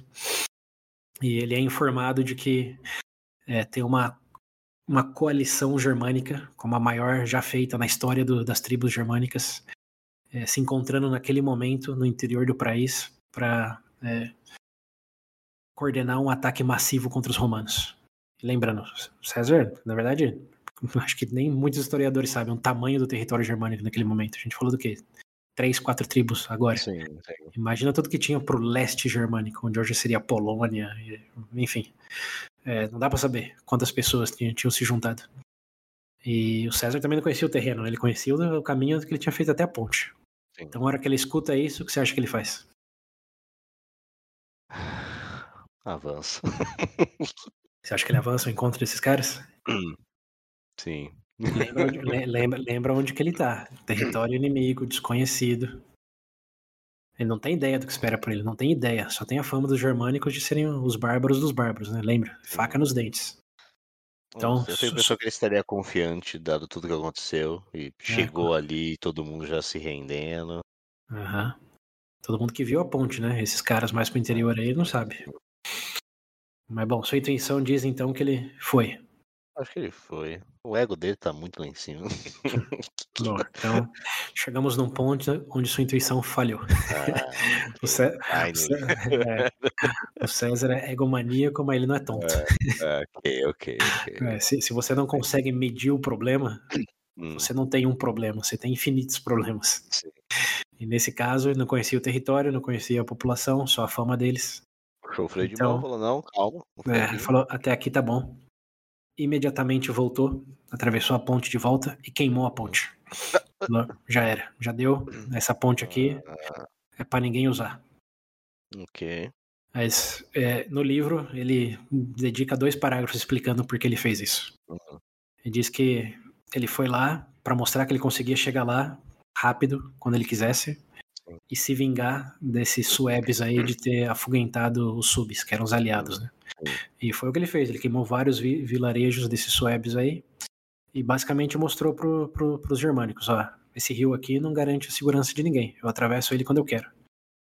É, não só construo a ponte, mas também queimo a ponte, ela é minha. Então, é, foi um momento tipo drop the mic, assim. Sim, sim. Na narrativa dele foi isso, falou, não, só pra mostrar não, presença. Né? É, falou, não vim pra brigar, eu vim pra mostrar que eu, venho quando, quando, quando eu quiser. É.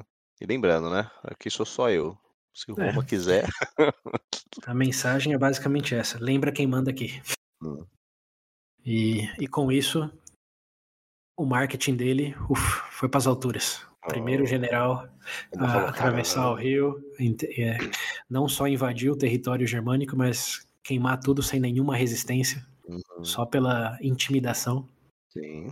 E depois voltar e queimar a ponte e falar: é isso, tá aí, fica com, com as cinzas de tudo que eu queimei. Tá então o, mar, o, marketing dele foi para as alturas. Sim.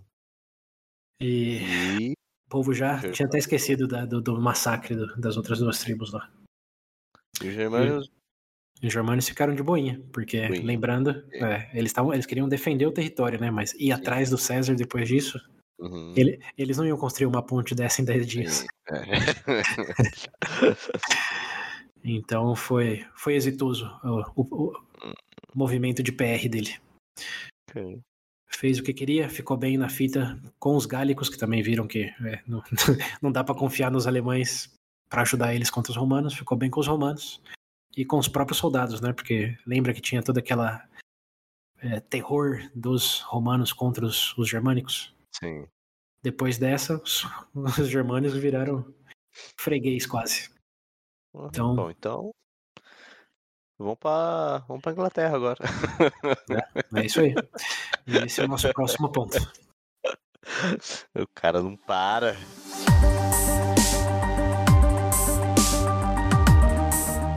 Bem, esse então é a conclusão aí do, da, da aventuras na, nas terras germânicas. E lembrando, é o ano de 55 e tá no verão ainda. E o César tinha planejado ir para as Ilhas Britânicas nesse verão, né? Sim. Então ele olha no calendário e vê que ainda tem algumas semanas para ir para as Ilhas Britânicas. Hum. Então, nesse mesmo ano ainda, e já se sentindo provavelmente Dora exploradora, ele cons bom, consolida os planos de, de ir para as Ilhas Britânicas. Então ele volta lá para aquela região dos Mo Monetes, Moretes, uhum. e pede para uma pequena embarcação atravessar o canal para vistoriar o que tinha lá, enquanto é, ele manda trazer todos os barcos lá dos Venetes. Lembra os, os Venécios, né? Venetes, Venécios. Uhum. Então, enquanto esses barcos vêm até ele, ele comanda, né, ele ordena que 80 80 embarcações sejam, sejam levadas. É, eles fazem um reconhecimento lá na ilha e não vê muita coisa. Então, quando eles voltam com os 80 barcos, você se sente seguro e fala: Ok, partiu, novas terras, Ilhas Britânicas, tem que botar um asterisco aqui. É, tinha uma fama mística nesse momento, como nenhum, é, nenhum romano tinha ido para as Ilhas uh, britânicas. Era uma terra desconhecida. Era o. Como que é do. Game of Thrones lá? Era o, era o norte. Hum.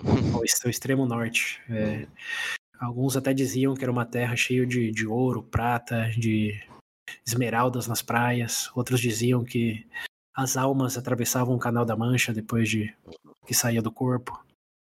Cheia de, cheia de lendas. Era uma terra cheia de lendas, porque, bem, era uma ilha no extremo norte, né? Lembra que a gente falou que o norte já era misterioso? Imagina uma ilha no extremo norte. Sim. E nesse É. ponto lá eram tribos também. Sim, então, César apenas sabia que existia uma comunicação entre as tribos belgas, principalmente aí do norte, né, os venécios, Ah. tudo que estava no norte da França ali tinha um, um comércio com os britânicos. É, Ok. Mas ele descreve que, que sim, que sabia que existiam pessoas, mas não sabia a dimensão da ilha, o que tinha na ilha. Simplesmente que tinham comerciantes ali que mandavam coisas para os ex-inimigos deles, né? Que agora já tinham sido subjugados. Mas eles tinham ajudado, então ele tinha que ir lá falar ó, que. Como assim? Você ajudou o meu inimigo? Agora. Você me deixou sem opções, cara, né? Você... É, top, pô. Sinto muito, né? Isso é culpa sua, não é minha. Se não tivesse É. mandado mercadoria pra eles. É. É, mas, enfim, nesse momento também, lembrando, fim de 55, já tinha feito o que queria lá na Ger- na- nas terras germânicas. Hum, Se o ego dele já estava alto antes de ir pra, Então, pra Germânia, imagina agora, né? E com o Crasso e o, o Pompeu ainda no consulado, é, é, é quase risível, assim, que ele ainda busca algum tipo de justificação para fazer o que ele quer fazer. sim. Mas os- as frases no livro são cada vez menores. Tipo, ele diz simplesmente chegou a hora de ir pra Britânia. E, bem, para lá ele vai. É, e o curioso aqui é que ele tinha consciência de que a travessia era perigosa, que existia toda uma logística aí de levar, por exemplo, a cavalaria. Como se leva cavalaria no barco? Hum, E os hum, barcos eram pequenos porque estavam construídos para o Mediterrâneo, não para o Atlântico. Então eles decidem numa estratégia de ir aos poucos. Com primeiro vai é, a infantaria e depois vai a cavalaria. E nessa primeira leva o César vai junto, porque ele está sempre com o primeiro pelotão, não com o último. E ele diz, que até um ponto que também me chamou a atenção, ele diz que sai meia-noite do porto e, come, e avista as terras britânicas às nove da manhã. E eu falei, pô, o relógio dele tava bom, né? Porque, ó, meia-noite, nove da manhã. pô, é. Aí eu até, principalmente à noite, né? Porque durante o dia você tem aquele relógio de sombra Sim, lá. Sol, é, sim. Eu falei, mas como que, como que ele sabia tão precisamente? E aí, pra, pra não fazer outro episódio, eu vou dizer que existia um negócio chamado relógio da água, que é tipo um relógio de areia, Hum, que eles usavam durante a noite. E por isso que ele tinha tanta precisão. nossa. Então é uma, uma curiosidade, como eles mediam tempo não só com sombra, mas também com aparatos aí de água, que é o equivalente ao de areia que conhecemos até hoje. É ampu- ampulheta, né, em É, português. isso, isso. né? Então eles tinham um esquema desse, mas com água. Então, sim, tecnologia. Depois da. Você tá pensando que é Aliens. só, Aliens. só construir ponte? Então tá, esse daí da água eu não conhecia não, até ver depois.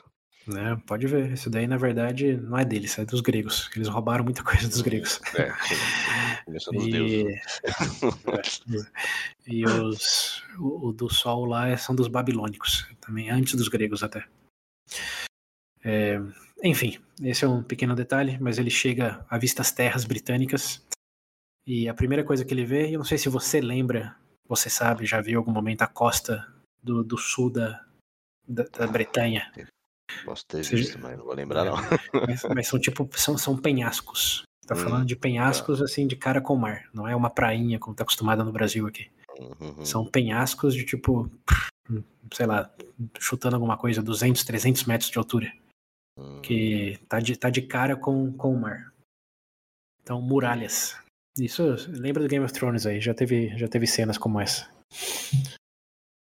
É, então ele se depara com esses penhascos. Tá me ouvindo, né?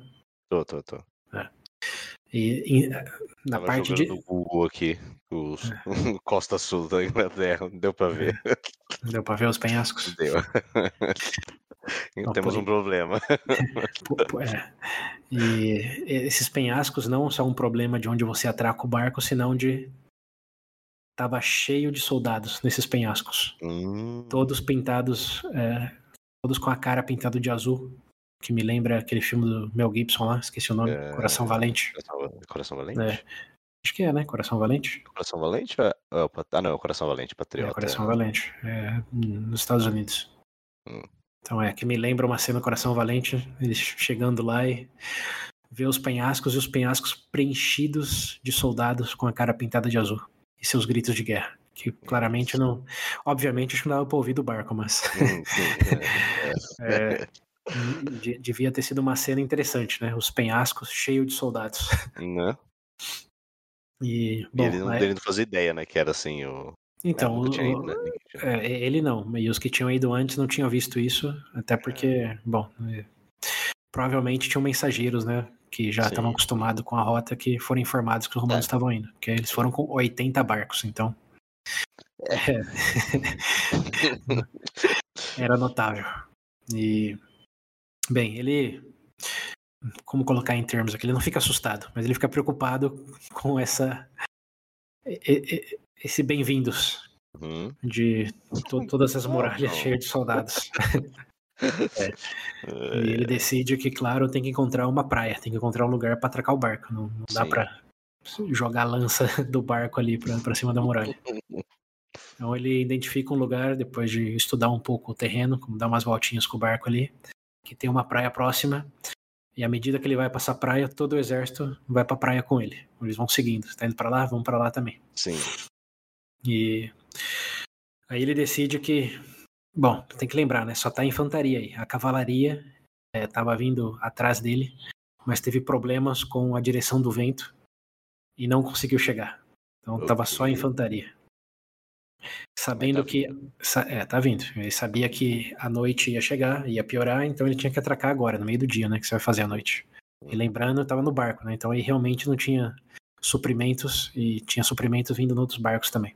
Sim. Então ele decide atracar na praia. E é um momento meio é, dia D. Lembra do soldado Ryan? Hum, sim. Porque eles atracam numa praia, mas a praia é, não é rasa. Então os romanos têm que descer em águas relativamente profundas, Uhum, com toda a armadura deles, todas as cargas deles. E os britânicos estão ali, simplesmente Caramba. dando boas-vindas. Não, eles estão ali na praia, dando boas-vindas, tacando Ah. lança neles, tacando pedra neles, Isso, isso, com- nada. e, e com um monte de cavalaria, como que dando ataque e retrocedendo, dando ataque e retrocedendo. Sim. A situação ficou tão ruim para os romanos que muitos chegou um momento não queriam nem descer do barco mais, falando, tô de boa aqui, vou descer para Não, aqui. não, não, não, vou ficar aqui mesmo. É, e aí César de novo teve que inspirar os soldados e falar, estamos aqui para quê? Somos capazes de quê? Como deu todo um speech e um general dele, ou um, um outro líder do legionário, né? Essa é a palavra certa, Sim. um legionário dele, é, pegou um escudo e pulou e também deu um speech Ó. falando aqui por Roma, é, com César conseguimos algo nessas linhas. Rasfucil. E, e aí Desce lá então, bonzão. é, foi o que ele fez, ele desceu. E isso, e isso inspirou todos os outros legionários a levar o negócio a sério. Sim. E mesmo com altas fatalidades. Tava e, muito mal acostumado, tava precisando de um baque. É, quando César diz casualidades, ele está certamente. é, qual, que é o, qual que é o contrário de exagerando? Hum, Diminuindo. Diminuindo. Está certamente diminuindo bem o- as fatalidades que ele teve. Mas ele diz que É, depois de algumas casualidades, Hum. é, os romanos conseguiram avançar para areia firme, vamos dizer assim. Sim. E quando eles conseguiram se formar com a infantaria romana, a cavalaria, é, os soldados britânicos, eles usavam charrete ainda nesse tempo. Tinha muita charrete dos britânicos. Então, todo o esquema britânico em frente à infantaria formada romana Hum. Não teve chance. Então o povo que, que veio recebê-los ali conseguiu uma, um, um certo ganho, digamos assim. Mataram provavelmente algumas centenas de romanos. Mas não tiveram que, tive- tiveram que retroceder. Não perderam, tiveram que retroceder É. uma vez que eles estavam formados. E aí o César atraca, é, faz um acampamento na praia, uma fortificação, e está aguardando ainda que chegue a cavalaria. Ok. É, bem, na manhã seguinte, que é quando a cavalaria chegaria, outra tempestade se forma e não só tira de direção todos os barcos, as embarcações com a cavalaria, senão que também destrói muitos dos barcos que eles tinham atracado na praia. Ele não dá números de quantos barcos tinha, tudo que ele diz no livro é que de tudo que tinha só sobraram 12 barcos. Ok. Então ele tá ali. 80? É, bom, então ele não. Não sei quantos estavam na praia, dos 80 era o total, né? Tinha os ah, cavalaria que nunca chegaram. Eles, eles voltaram lá pro, pro norte da, da França. É, mas do que eles tinham atracado, só tinha sobrado 12 barcos. Vamos chutar metade, metade, vai. Tinha atracado é. 40 e 40 da cavalaria. Dos 40 que ele tinha atracado, só, só 12. Depois dessa tempestade, estavam, de certa maneira, usável ainda. Ok. E aí tava com problema, né? Porque ele, tá em, ele tá na praia, é, mais da metade dos barcos dele tinham ido pro saco, e a cavalaria não tinha chegado. E os britânicos que estavam olhando tudo isso, lembrando Sim. de penhascos, se deram conta que a situação para ele não estava boa, né? Então, em vez de conciliar, e eles tinham tentado fazer isso, como depois de eles terem se retrocedido aí com a formação romana, eles mandaram alguns reféns e falaram, ó, vamos, vamos conversar termos. Ok. Na, na, manhã seguinte, quando eles viram que tudo isso tinha acontecido, os reféns fugiram do acampamento romano. E, o negócio tá bom. É, e o César já se preparou defensivamente, né? É, ele mandou a metade do, do exército é, arrumar os barcos que tinham, tinham sido quebrados ou estavam com problemas e mandou outra parte do exército buscar comida, que não tinha muita coisa ali, né? Sim. E nessa busca de comida, é, ele vê do acampamento uma grande nuvem de poeira subindo. E essa nuvem de poeira não era de vento, era dos soldados inimigos que tinham encurralado a legião romana que tinha ido buscar comida. Hum. E nesse encurralamento, César pega os melhores soldados que ele tinha ali, os soldados de elite, e ele, de novo, pessoalmente, Sim. vai ao encontro dessa tribo encurralada. Okay. E quando os britânicos eles envelopam essa legião romana hum. com as charretes, com a cavalaria, mas eles se formam aí sim, em, bom, se formam tem uma formação retangular, como é, costa com costa, todos os romanos, uhum. e eles conseguem segurar. Eles conseguem segurar a formação até que o César chega, e quando os britânicos vê todo um pelotão formado e liderado pelo César, Sim. eles retrocedem. Então, quase tem uma chancinha de vitória, mas quando vê o César formado, é, desiste e volta.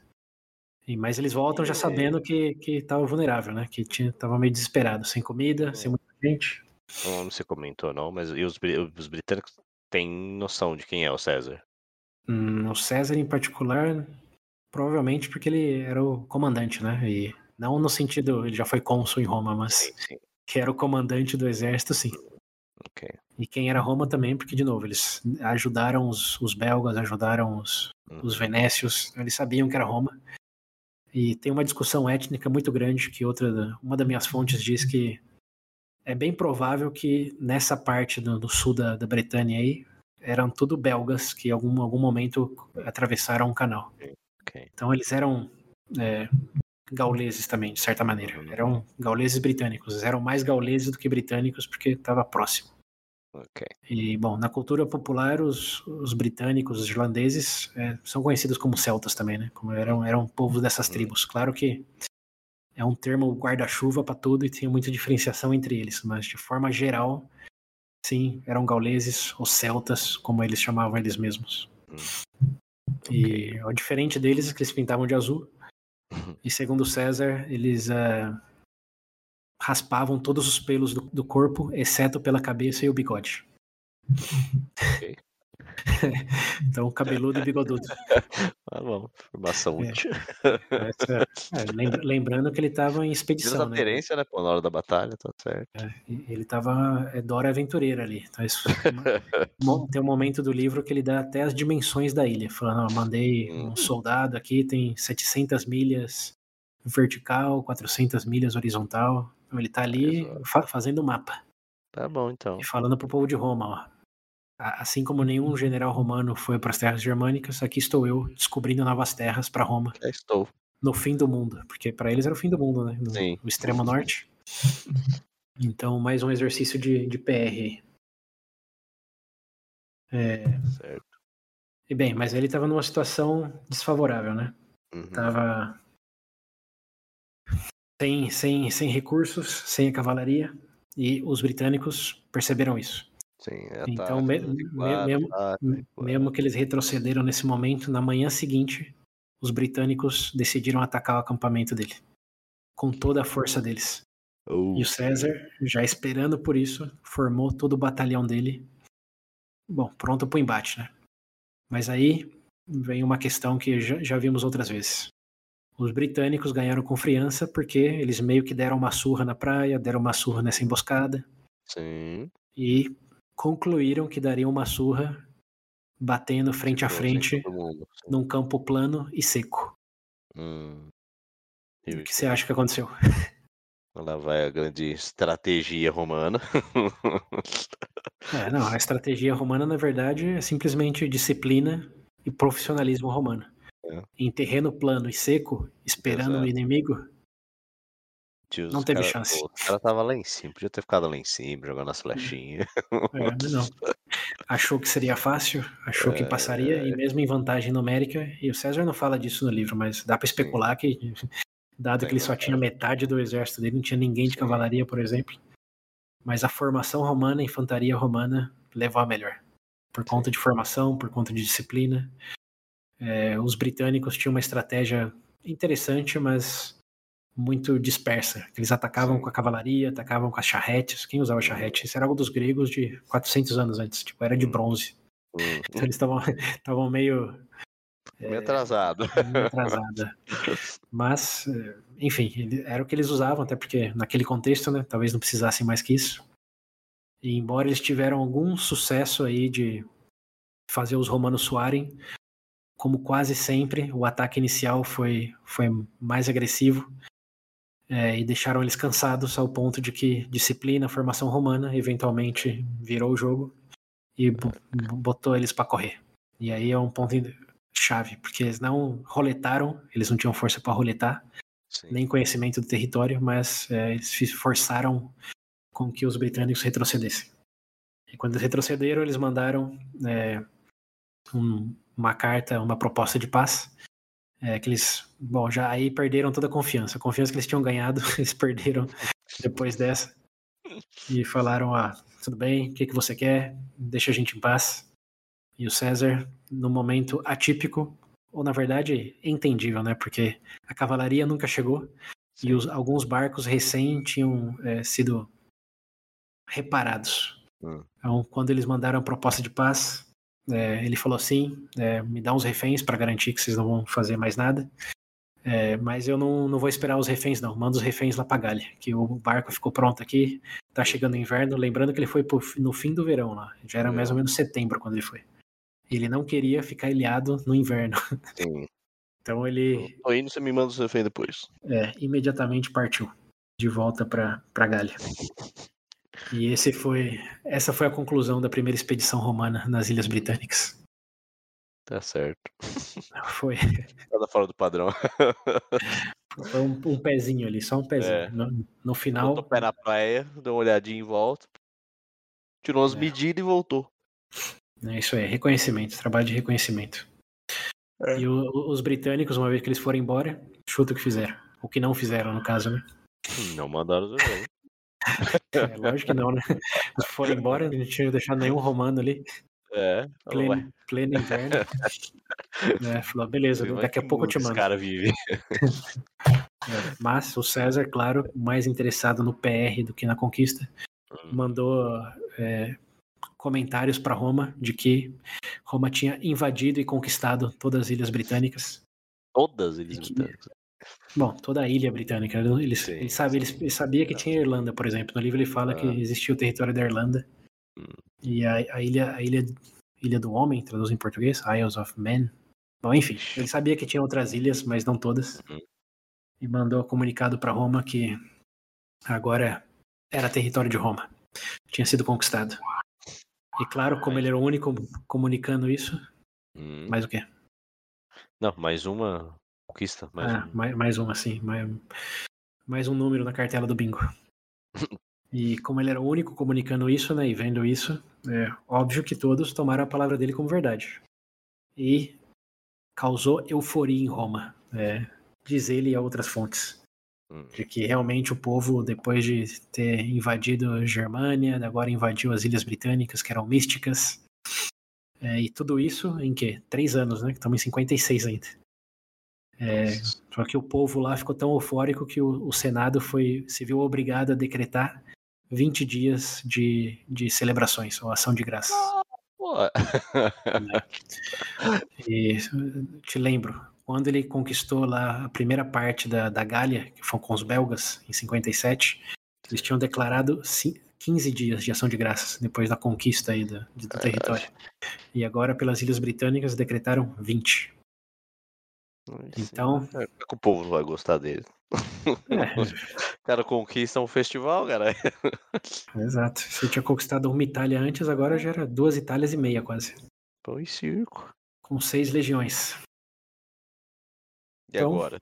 Volta para Roma? Então, e agora? Agora tem uma questão de que ele conquistou a ilha britânica, mas entre aspas, né? Ele sabia é. que ele não tinha conquistado nada. É, é. botou o pé lá. É, e agora, agora ele sabia onde ele estava botando o pé. Uhum. Então, ele não ficou satisfeito, né? É, imagino que não.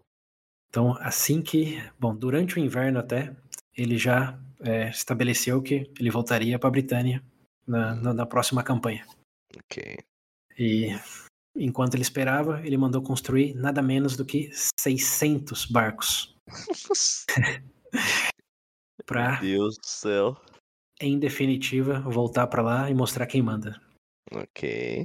E já esses barcos já eram adaptados a, ao clima, à situação do Atlântico. Hum, uhum. Então ele passou todo o inverno e provavelmente começo da primavera nessa ordem aí de, de construir os 600 barcos e se preparar para a real campanha da Britânia.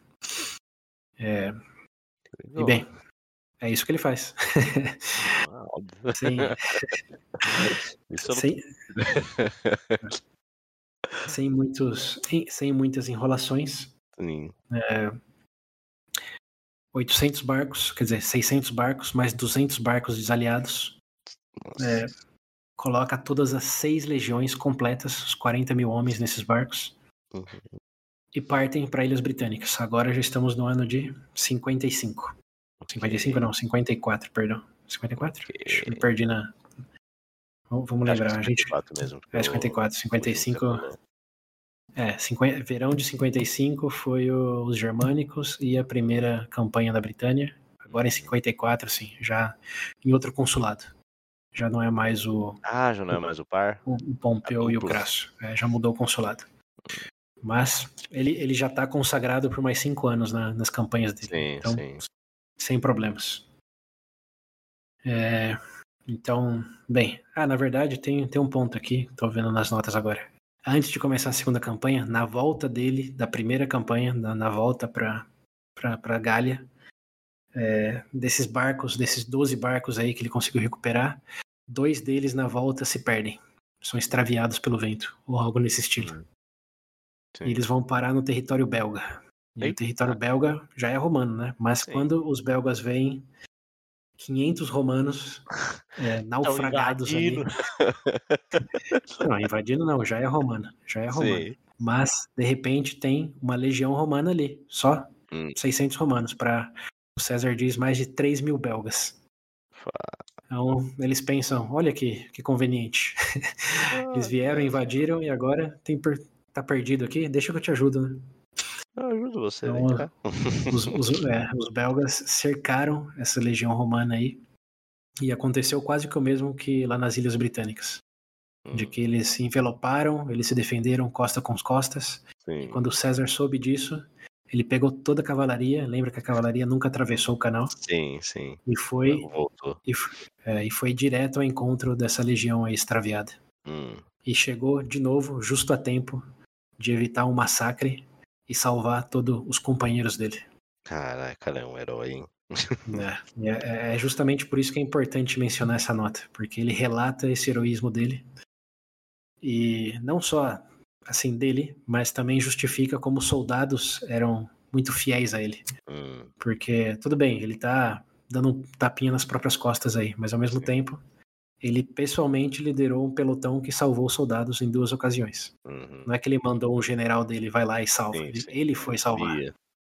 É, ele, ele diz que. Ele diz não, essas outras fontes dizem que ele chamava os soldados de, de companheiro, camarada, não, não de soldado.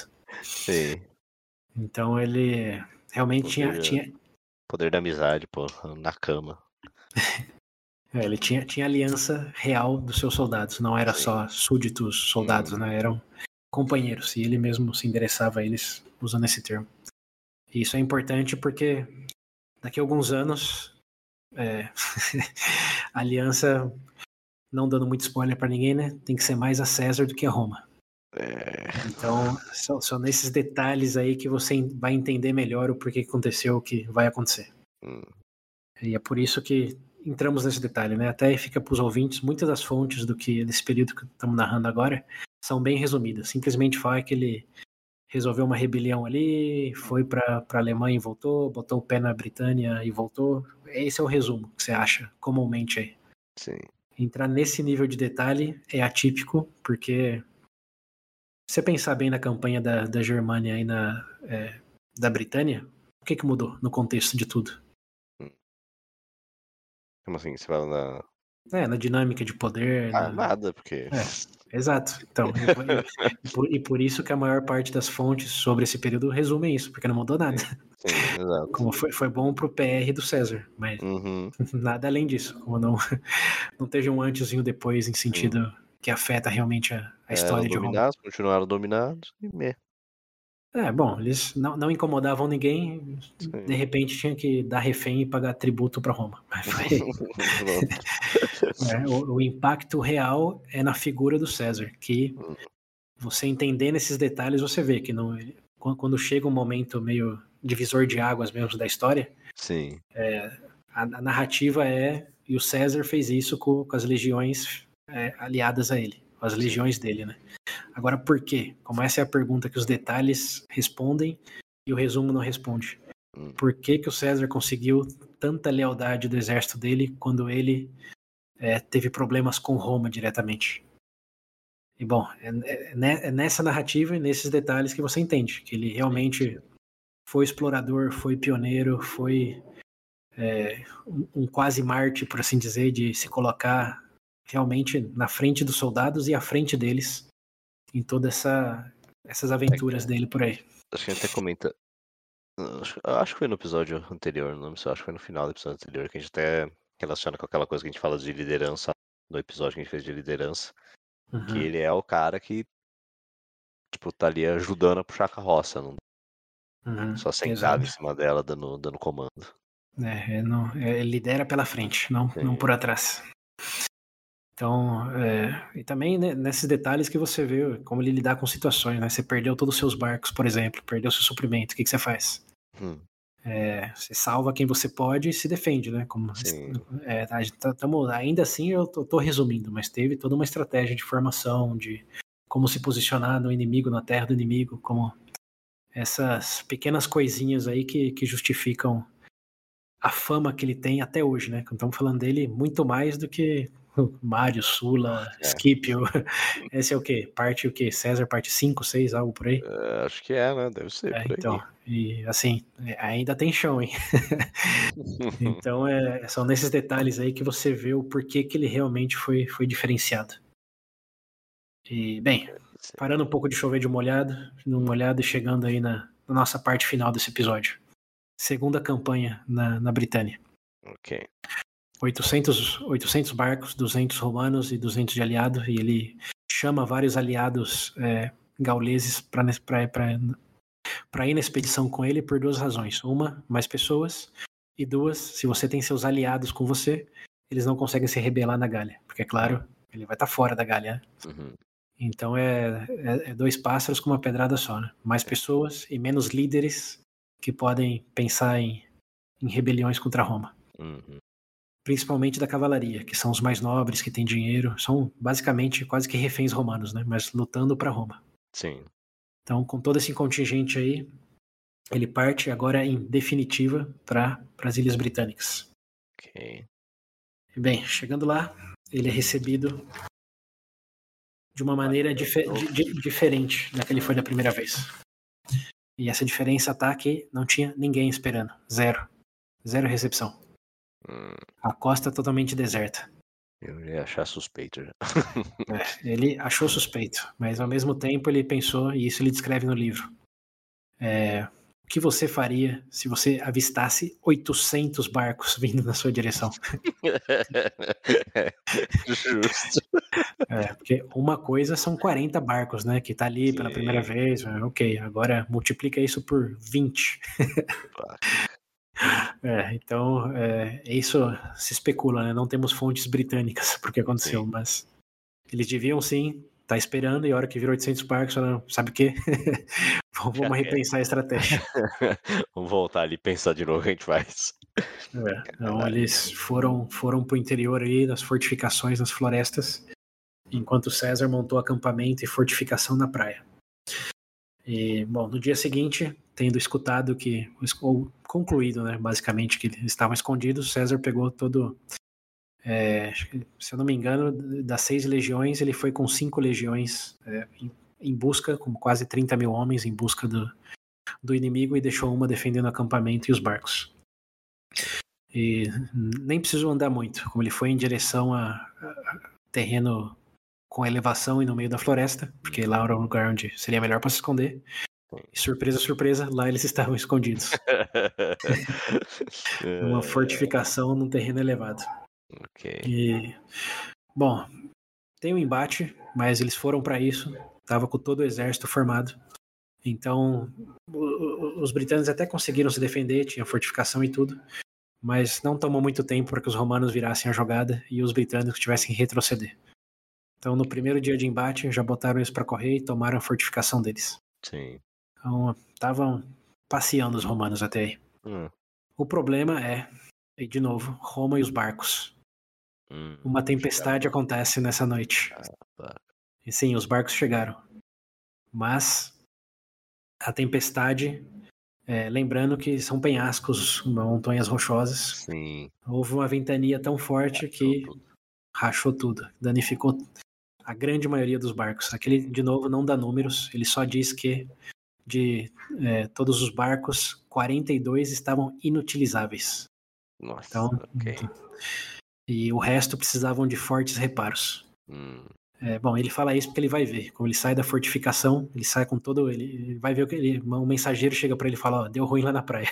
Aí de, de novo, de novo, ele fala: deixa, deixa eu ver o que, que deu, o que, que dá pra recuperar, o que não, e volta com todos os legionários. Então, todos os 30 mil homens voltam com ele pra praia, avalia o estrago. É um estrago grande, mas não é, é trágico no sentido. Estamos presos aqui. Mas Sim. ele tem que deixar metade das legiões lá, consertando os barcos, enquanto a outra metade volta a perseguir o inimigo. Hum, E, bem, perseguindo o inimigo, a estratégia do inimigo muda, como eles sabem que formado com ou sem fortificação não tem não tem o que fazer contra Roma, sim. e decide a- a- adotar tática de guerrilha. Então eles se escondem nas florestas, quando os romanos estão montando acampamento, eles atacam o acampamento, como se fossem os, os nervis lá. É, mas o César, já tendo aprendido com isso, agora está deixando um pelotão é, protegendo quem está construindo o acampamento. Ok. Então tem uns embates nos vídeos, é, você e os ouvintes podem ver isso melhor, mas é, são coisas não definitivas. Como os britânicos atacam, os romanos se defendem. Os britânicos atacam, os romanos se defendem. Sempre em emboscada, em terreno que em algum momento não é favorável para o romano, mas quando eles atacam, os romanos se formam e conseguem se defender. E fica nessa guerra, guerra de guerrilha aí Sim. por, por algumas semanas. Até que uma tribo, é, que, lembrando, estamos falando de várias tribos, não eram os britânicos, né? Nesse momento tinha uma coalizão britânica, mas o líder dessa coalizão só tinha virado líder porque ele derrotou outra tribo em algum momento. Sim. E o filho do rei da outra tribo, que ele tinha assassinado para virar o rei ali principal, é, decide se- apoiar o César. Então, do nada, Hum. a segunda, o que era, costumava ser a maior força britânica e agora era a segunda, se rende para o César. Entendi, precisa- Lembra quando a gente falava de sorte? Os romanos têm uma Sim. sorte que. Aham, sim. Olha, olha ela batendo na porta de novo aí. Pelo amor de Deus, hein, cara. Tá numa guerra de guerrilha e de repente todo um outro contingente de soldados britânicos fala: caras Você não nem- conhecem o terreno. É, você é inimigo do meu inimigo, ele matou meu pai. Tô aqui pra te ajudar, se precisa. E bom, com isso, é, é até um pouco anticlimático. Mas os romanos já têm uma vantagem assim, não precisa nem detalhar, né? Em termos de É. militar. E agora eles tinham pessoas que sabiam do terreno, sabiam da tática do inimigo. E a força dessa outra tribo era tão grande que os próprios outros aliados desse pelotão principal debandaram quando ficaram sabendo que eles estavam apoiando César. Falaram, não, agora com a ajuda deles, tô fora. Então vazaram. A força que já não era tão grande de começo ficou ainda menor com a debandada. Ah. E com isso teve um último uh, grito de desespero dessa, dessa tribo aí que ainda estava tentando resistir, de mandar um outro pelotão para atacar os barcos do César. Falar, ah, aqui não Hum. tem como, então vamos atacar o- os barcos que ele tá é, reparando lá na praia. Humilhar esse cara aqui. É, não, vou deixar ele preso, né? Porque tá- tava, não, tinha, mais barco vindo, como estavam todos os barcos ali. Então, se eles ficassem ilhados, bem, tá, tá na palavra, né? E- mas o César já tinha previsto isso, ou ele diz que tinha, né? O que ele escreve no livro. Já prevendo É. isso, é uma das frases favoritas dele. Sim. Ele tinha deixado uma fortificação, muros, muralhas na praia que chegavam até o, a água mesmo, uma muralha varava, Hum. saía da areia para água. Hum, É, mesmo com uma inferioridade numérica, a legião que tinha ficado lá com essas fortificações, ele conseguiu escreve, conseguiu facilmente conter Facilmente. e, e- e afastar os britânicos. É isso. E quando o outro pelotão lá, que tá do outro lado, eles já estão para cima do Thames, sabe o rio Thames, que passa ali no meio de Londres? Já já estavam para cima ali do rio Thames. É, quando essa tribo ainda tentando resistir fica sabendo disso, levanta a bandeira branca. Lá, deixa quieto, chega. Já deu, tentamos, não deu, Ai, não tem o que fazer. E bom, aí, diferente da primeira campanha, tinham passado já realmente alguns meses. Então, todo o ano de 54, é, ou a maior parte do verão de 54 ficou aí nas Ilhas Britânicas, mas eles se renderam, mandou reféns pro César, e o César disse: Agora eu quero que você manda aqui enquanto eu tô aqui, e vai ser o Uhum. dobro do que eu pedi da vez passada, e você nem mandou. Caloteiro. Tá me devendo, pô. Juros agora. É isso aí. Então ele fala, ele, ele diz no livro 200 reféns ele levou com ele pra Galha, dos britânicos. Tá certo. E com os barcos já recuperados, aí sim ele declara vitória absoluta sobre a Britânia, Britânia. Mas, curiosamente, não deixa ninguém de Roma lá. É, não, Mas não, não, considerado o território deles? então, ou... a- então, agora com 200 reféns, sim, né? Você pode dizer Ah, que sim. Porque antes eles falaram, né? Manda os reféns lá. E obviamente eles nunca mandaram. Mas agora sim, ele levou 200 reféns com ele. Então qualquer coisa que eles pedissem, eles tinham que Hum, conceder. Senão os 200 pessoas iam morrer. Sim. Aí lembrando que esses reféns eram pessoas, tipo, É, eram nobres. nobres, né? Isso, era normalmente filho, filho do, do rei, dos Uhum. conselheiros, etc. Até outra coisa, na série Bárbaro que eu tô falando aí, é, eles exploram bem essa dinâmica aí de reféns e quem são os reféns. Ok. Então, não- não- bom, quer assistir agora, assiste, né? Quem sou eu pra dizer o que você vai fazer de sua vida? Mas é, daqui, daqui alguns episódios chegaremos ne- nessa época aí da série, e assim como a série Roma da HBO, que estamos muito próximos de acompanhar, essa série Bárbaros vai coincidir aí com alguns capítulos, eventualmente. É, e bem, aí sim, César, com carimbo aí do bingo, agora sim, Britânia, é, acho que subjugada é melhor do que conquistada. É, porque não, não tem presença romana ainda, mas pode-se dizer que não ficou vermelhão no mapa, mas ficou um, um cor-de-rosa, assim. Sim. O que Roma pedisse, eles tinham que entregar, incluso tributos aí anuais de valores é, exorbitantes. Uhum. E, bem, claro, com isso, é, o César tá com o PR no ápice do ápice. Mais ainda do que o ano passado. Não decretaram. É, ele. Cara, é, é, para de dizer alguma coisa. É Deus, na, Deus no céu e É. César na terra. É, assumindo que existe um Deus no céu, né? Se não, é só Cezão mesmo. É, só ele aí. Caralho. E, bem, aí está o fim das expedições romanas na Britânia. E o curioso aí, não dando spoiler, mas já dando algum, né? É que, como ele não deixou nenhum romano lá, com o tempo e outras coisas que estão para acontecer, a Bretanha voltou para o que sempre foi. Deixou de mandar os tribunos, é, os reféns, ou fugiram, ou falar, ah, já que tá aí, não precisa mais aqui, então, hum. whatever. É, e demorou 100 anos até Roma voltar para as ilhas ali. Caralho. Então, aí, ó, estamos no ano 54, Roma só volta para. depois do século I, então. É, depois de Jesus. Já 54, Jesus. De, depois de Cristo, é que Roma volta volta para as Ilhas Britânicas. E aí sim, como estabelece presença. Hum. Então, nesse momento, foi uma simples expedição. Hum. E o Rei Arthur? Ah, não, o Rei Arthur é século quê? 4, 5, né? É, é medieval, bem, bem depois. é, você é... Tá, tá, tá, alguns séculos na frente. Pouquinho, Inclu pouquinho. Incluso, tenho quase certeza, mas não posso confirmar, que a Roma Ocidental já nem, nem era, uhum. nem existia nesse momento. Já foi, isso todo o território conquistado. Mas nesse momento, Roma ainda está no, no ápice do ápice. E, bom, deixou a Britânia aí como se fosse deles, e era, de certo, tecnicamente falando, uhum. mas para realmente ter presença só 100 anos depois.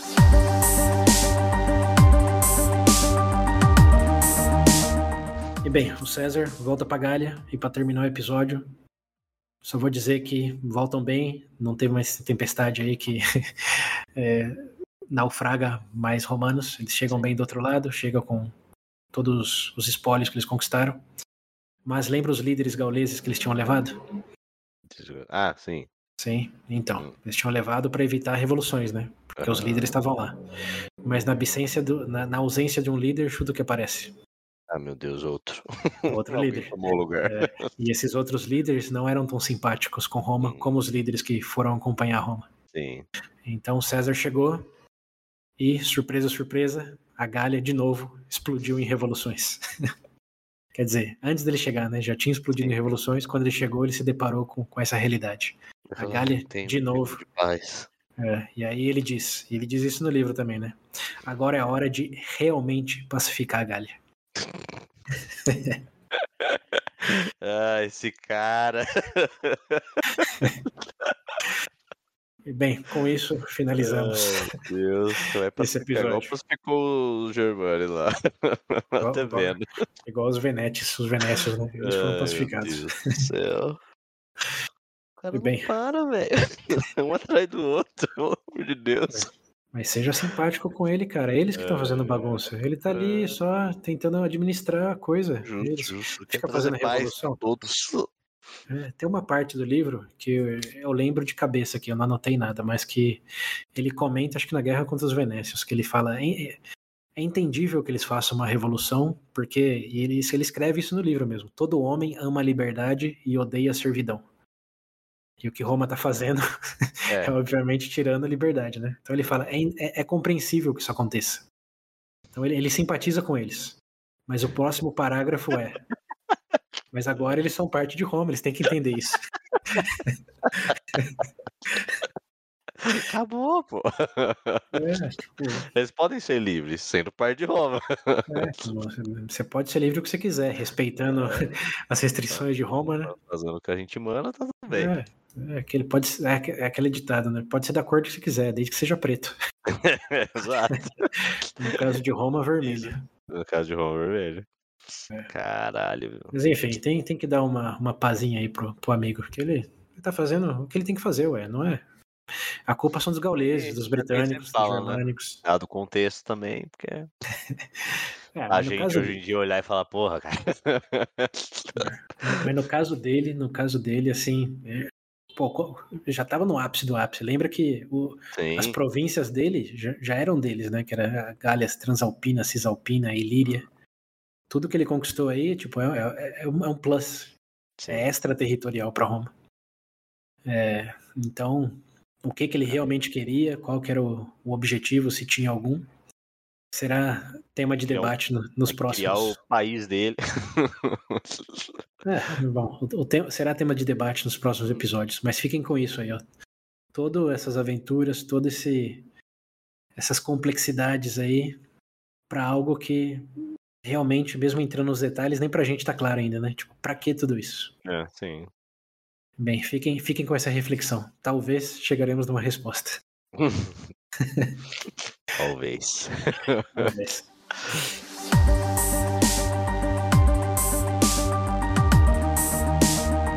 Bom, então Isso aí. beleza. Mais um episódio, mais um capítulo da no- nossa história romana completo. Hum. Vamos ver o que o jovem, jovem não, né? Que agora já. É, Vamos já ver tá, o que, que tá beirando 50 já. nosso querido César vai aprontar nos Uhum. próximos capítulos dessa aventura. Vamos ver se a Galha realmente será pacificada. Ai, meu Deus do céu. Here we go. É isso aí. Assistam vídeos lá, recomendem o episódio, compartilhem com amiguinhos e familiares. Isso aí. Siga-nos a- nas redes sociais. É isso aí. Até a próxima. Até.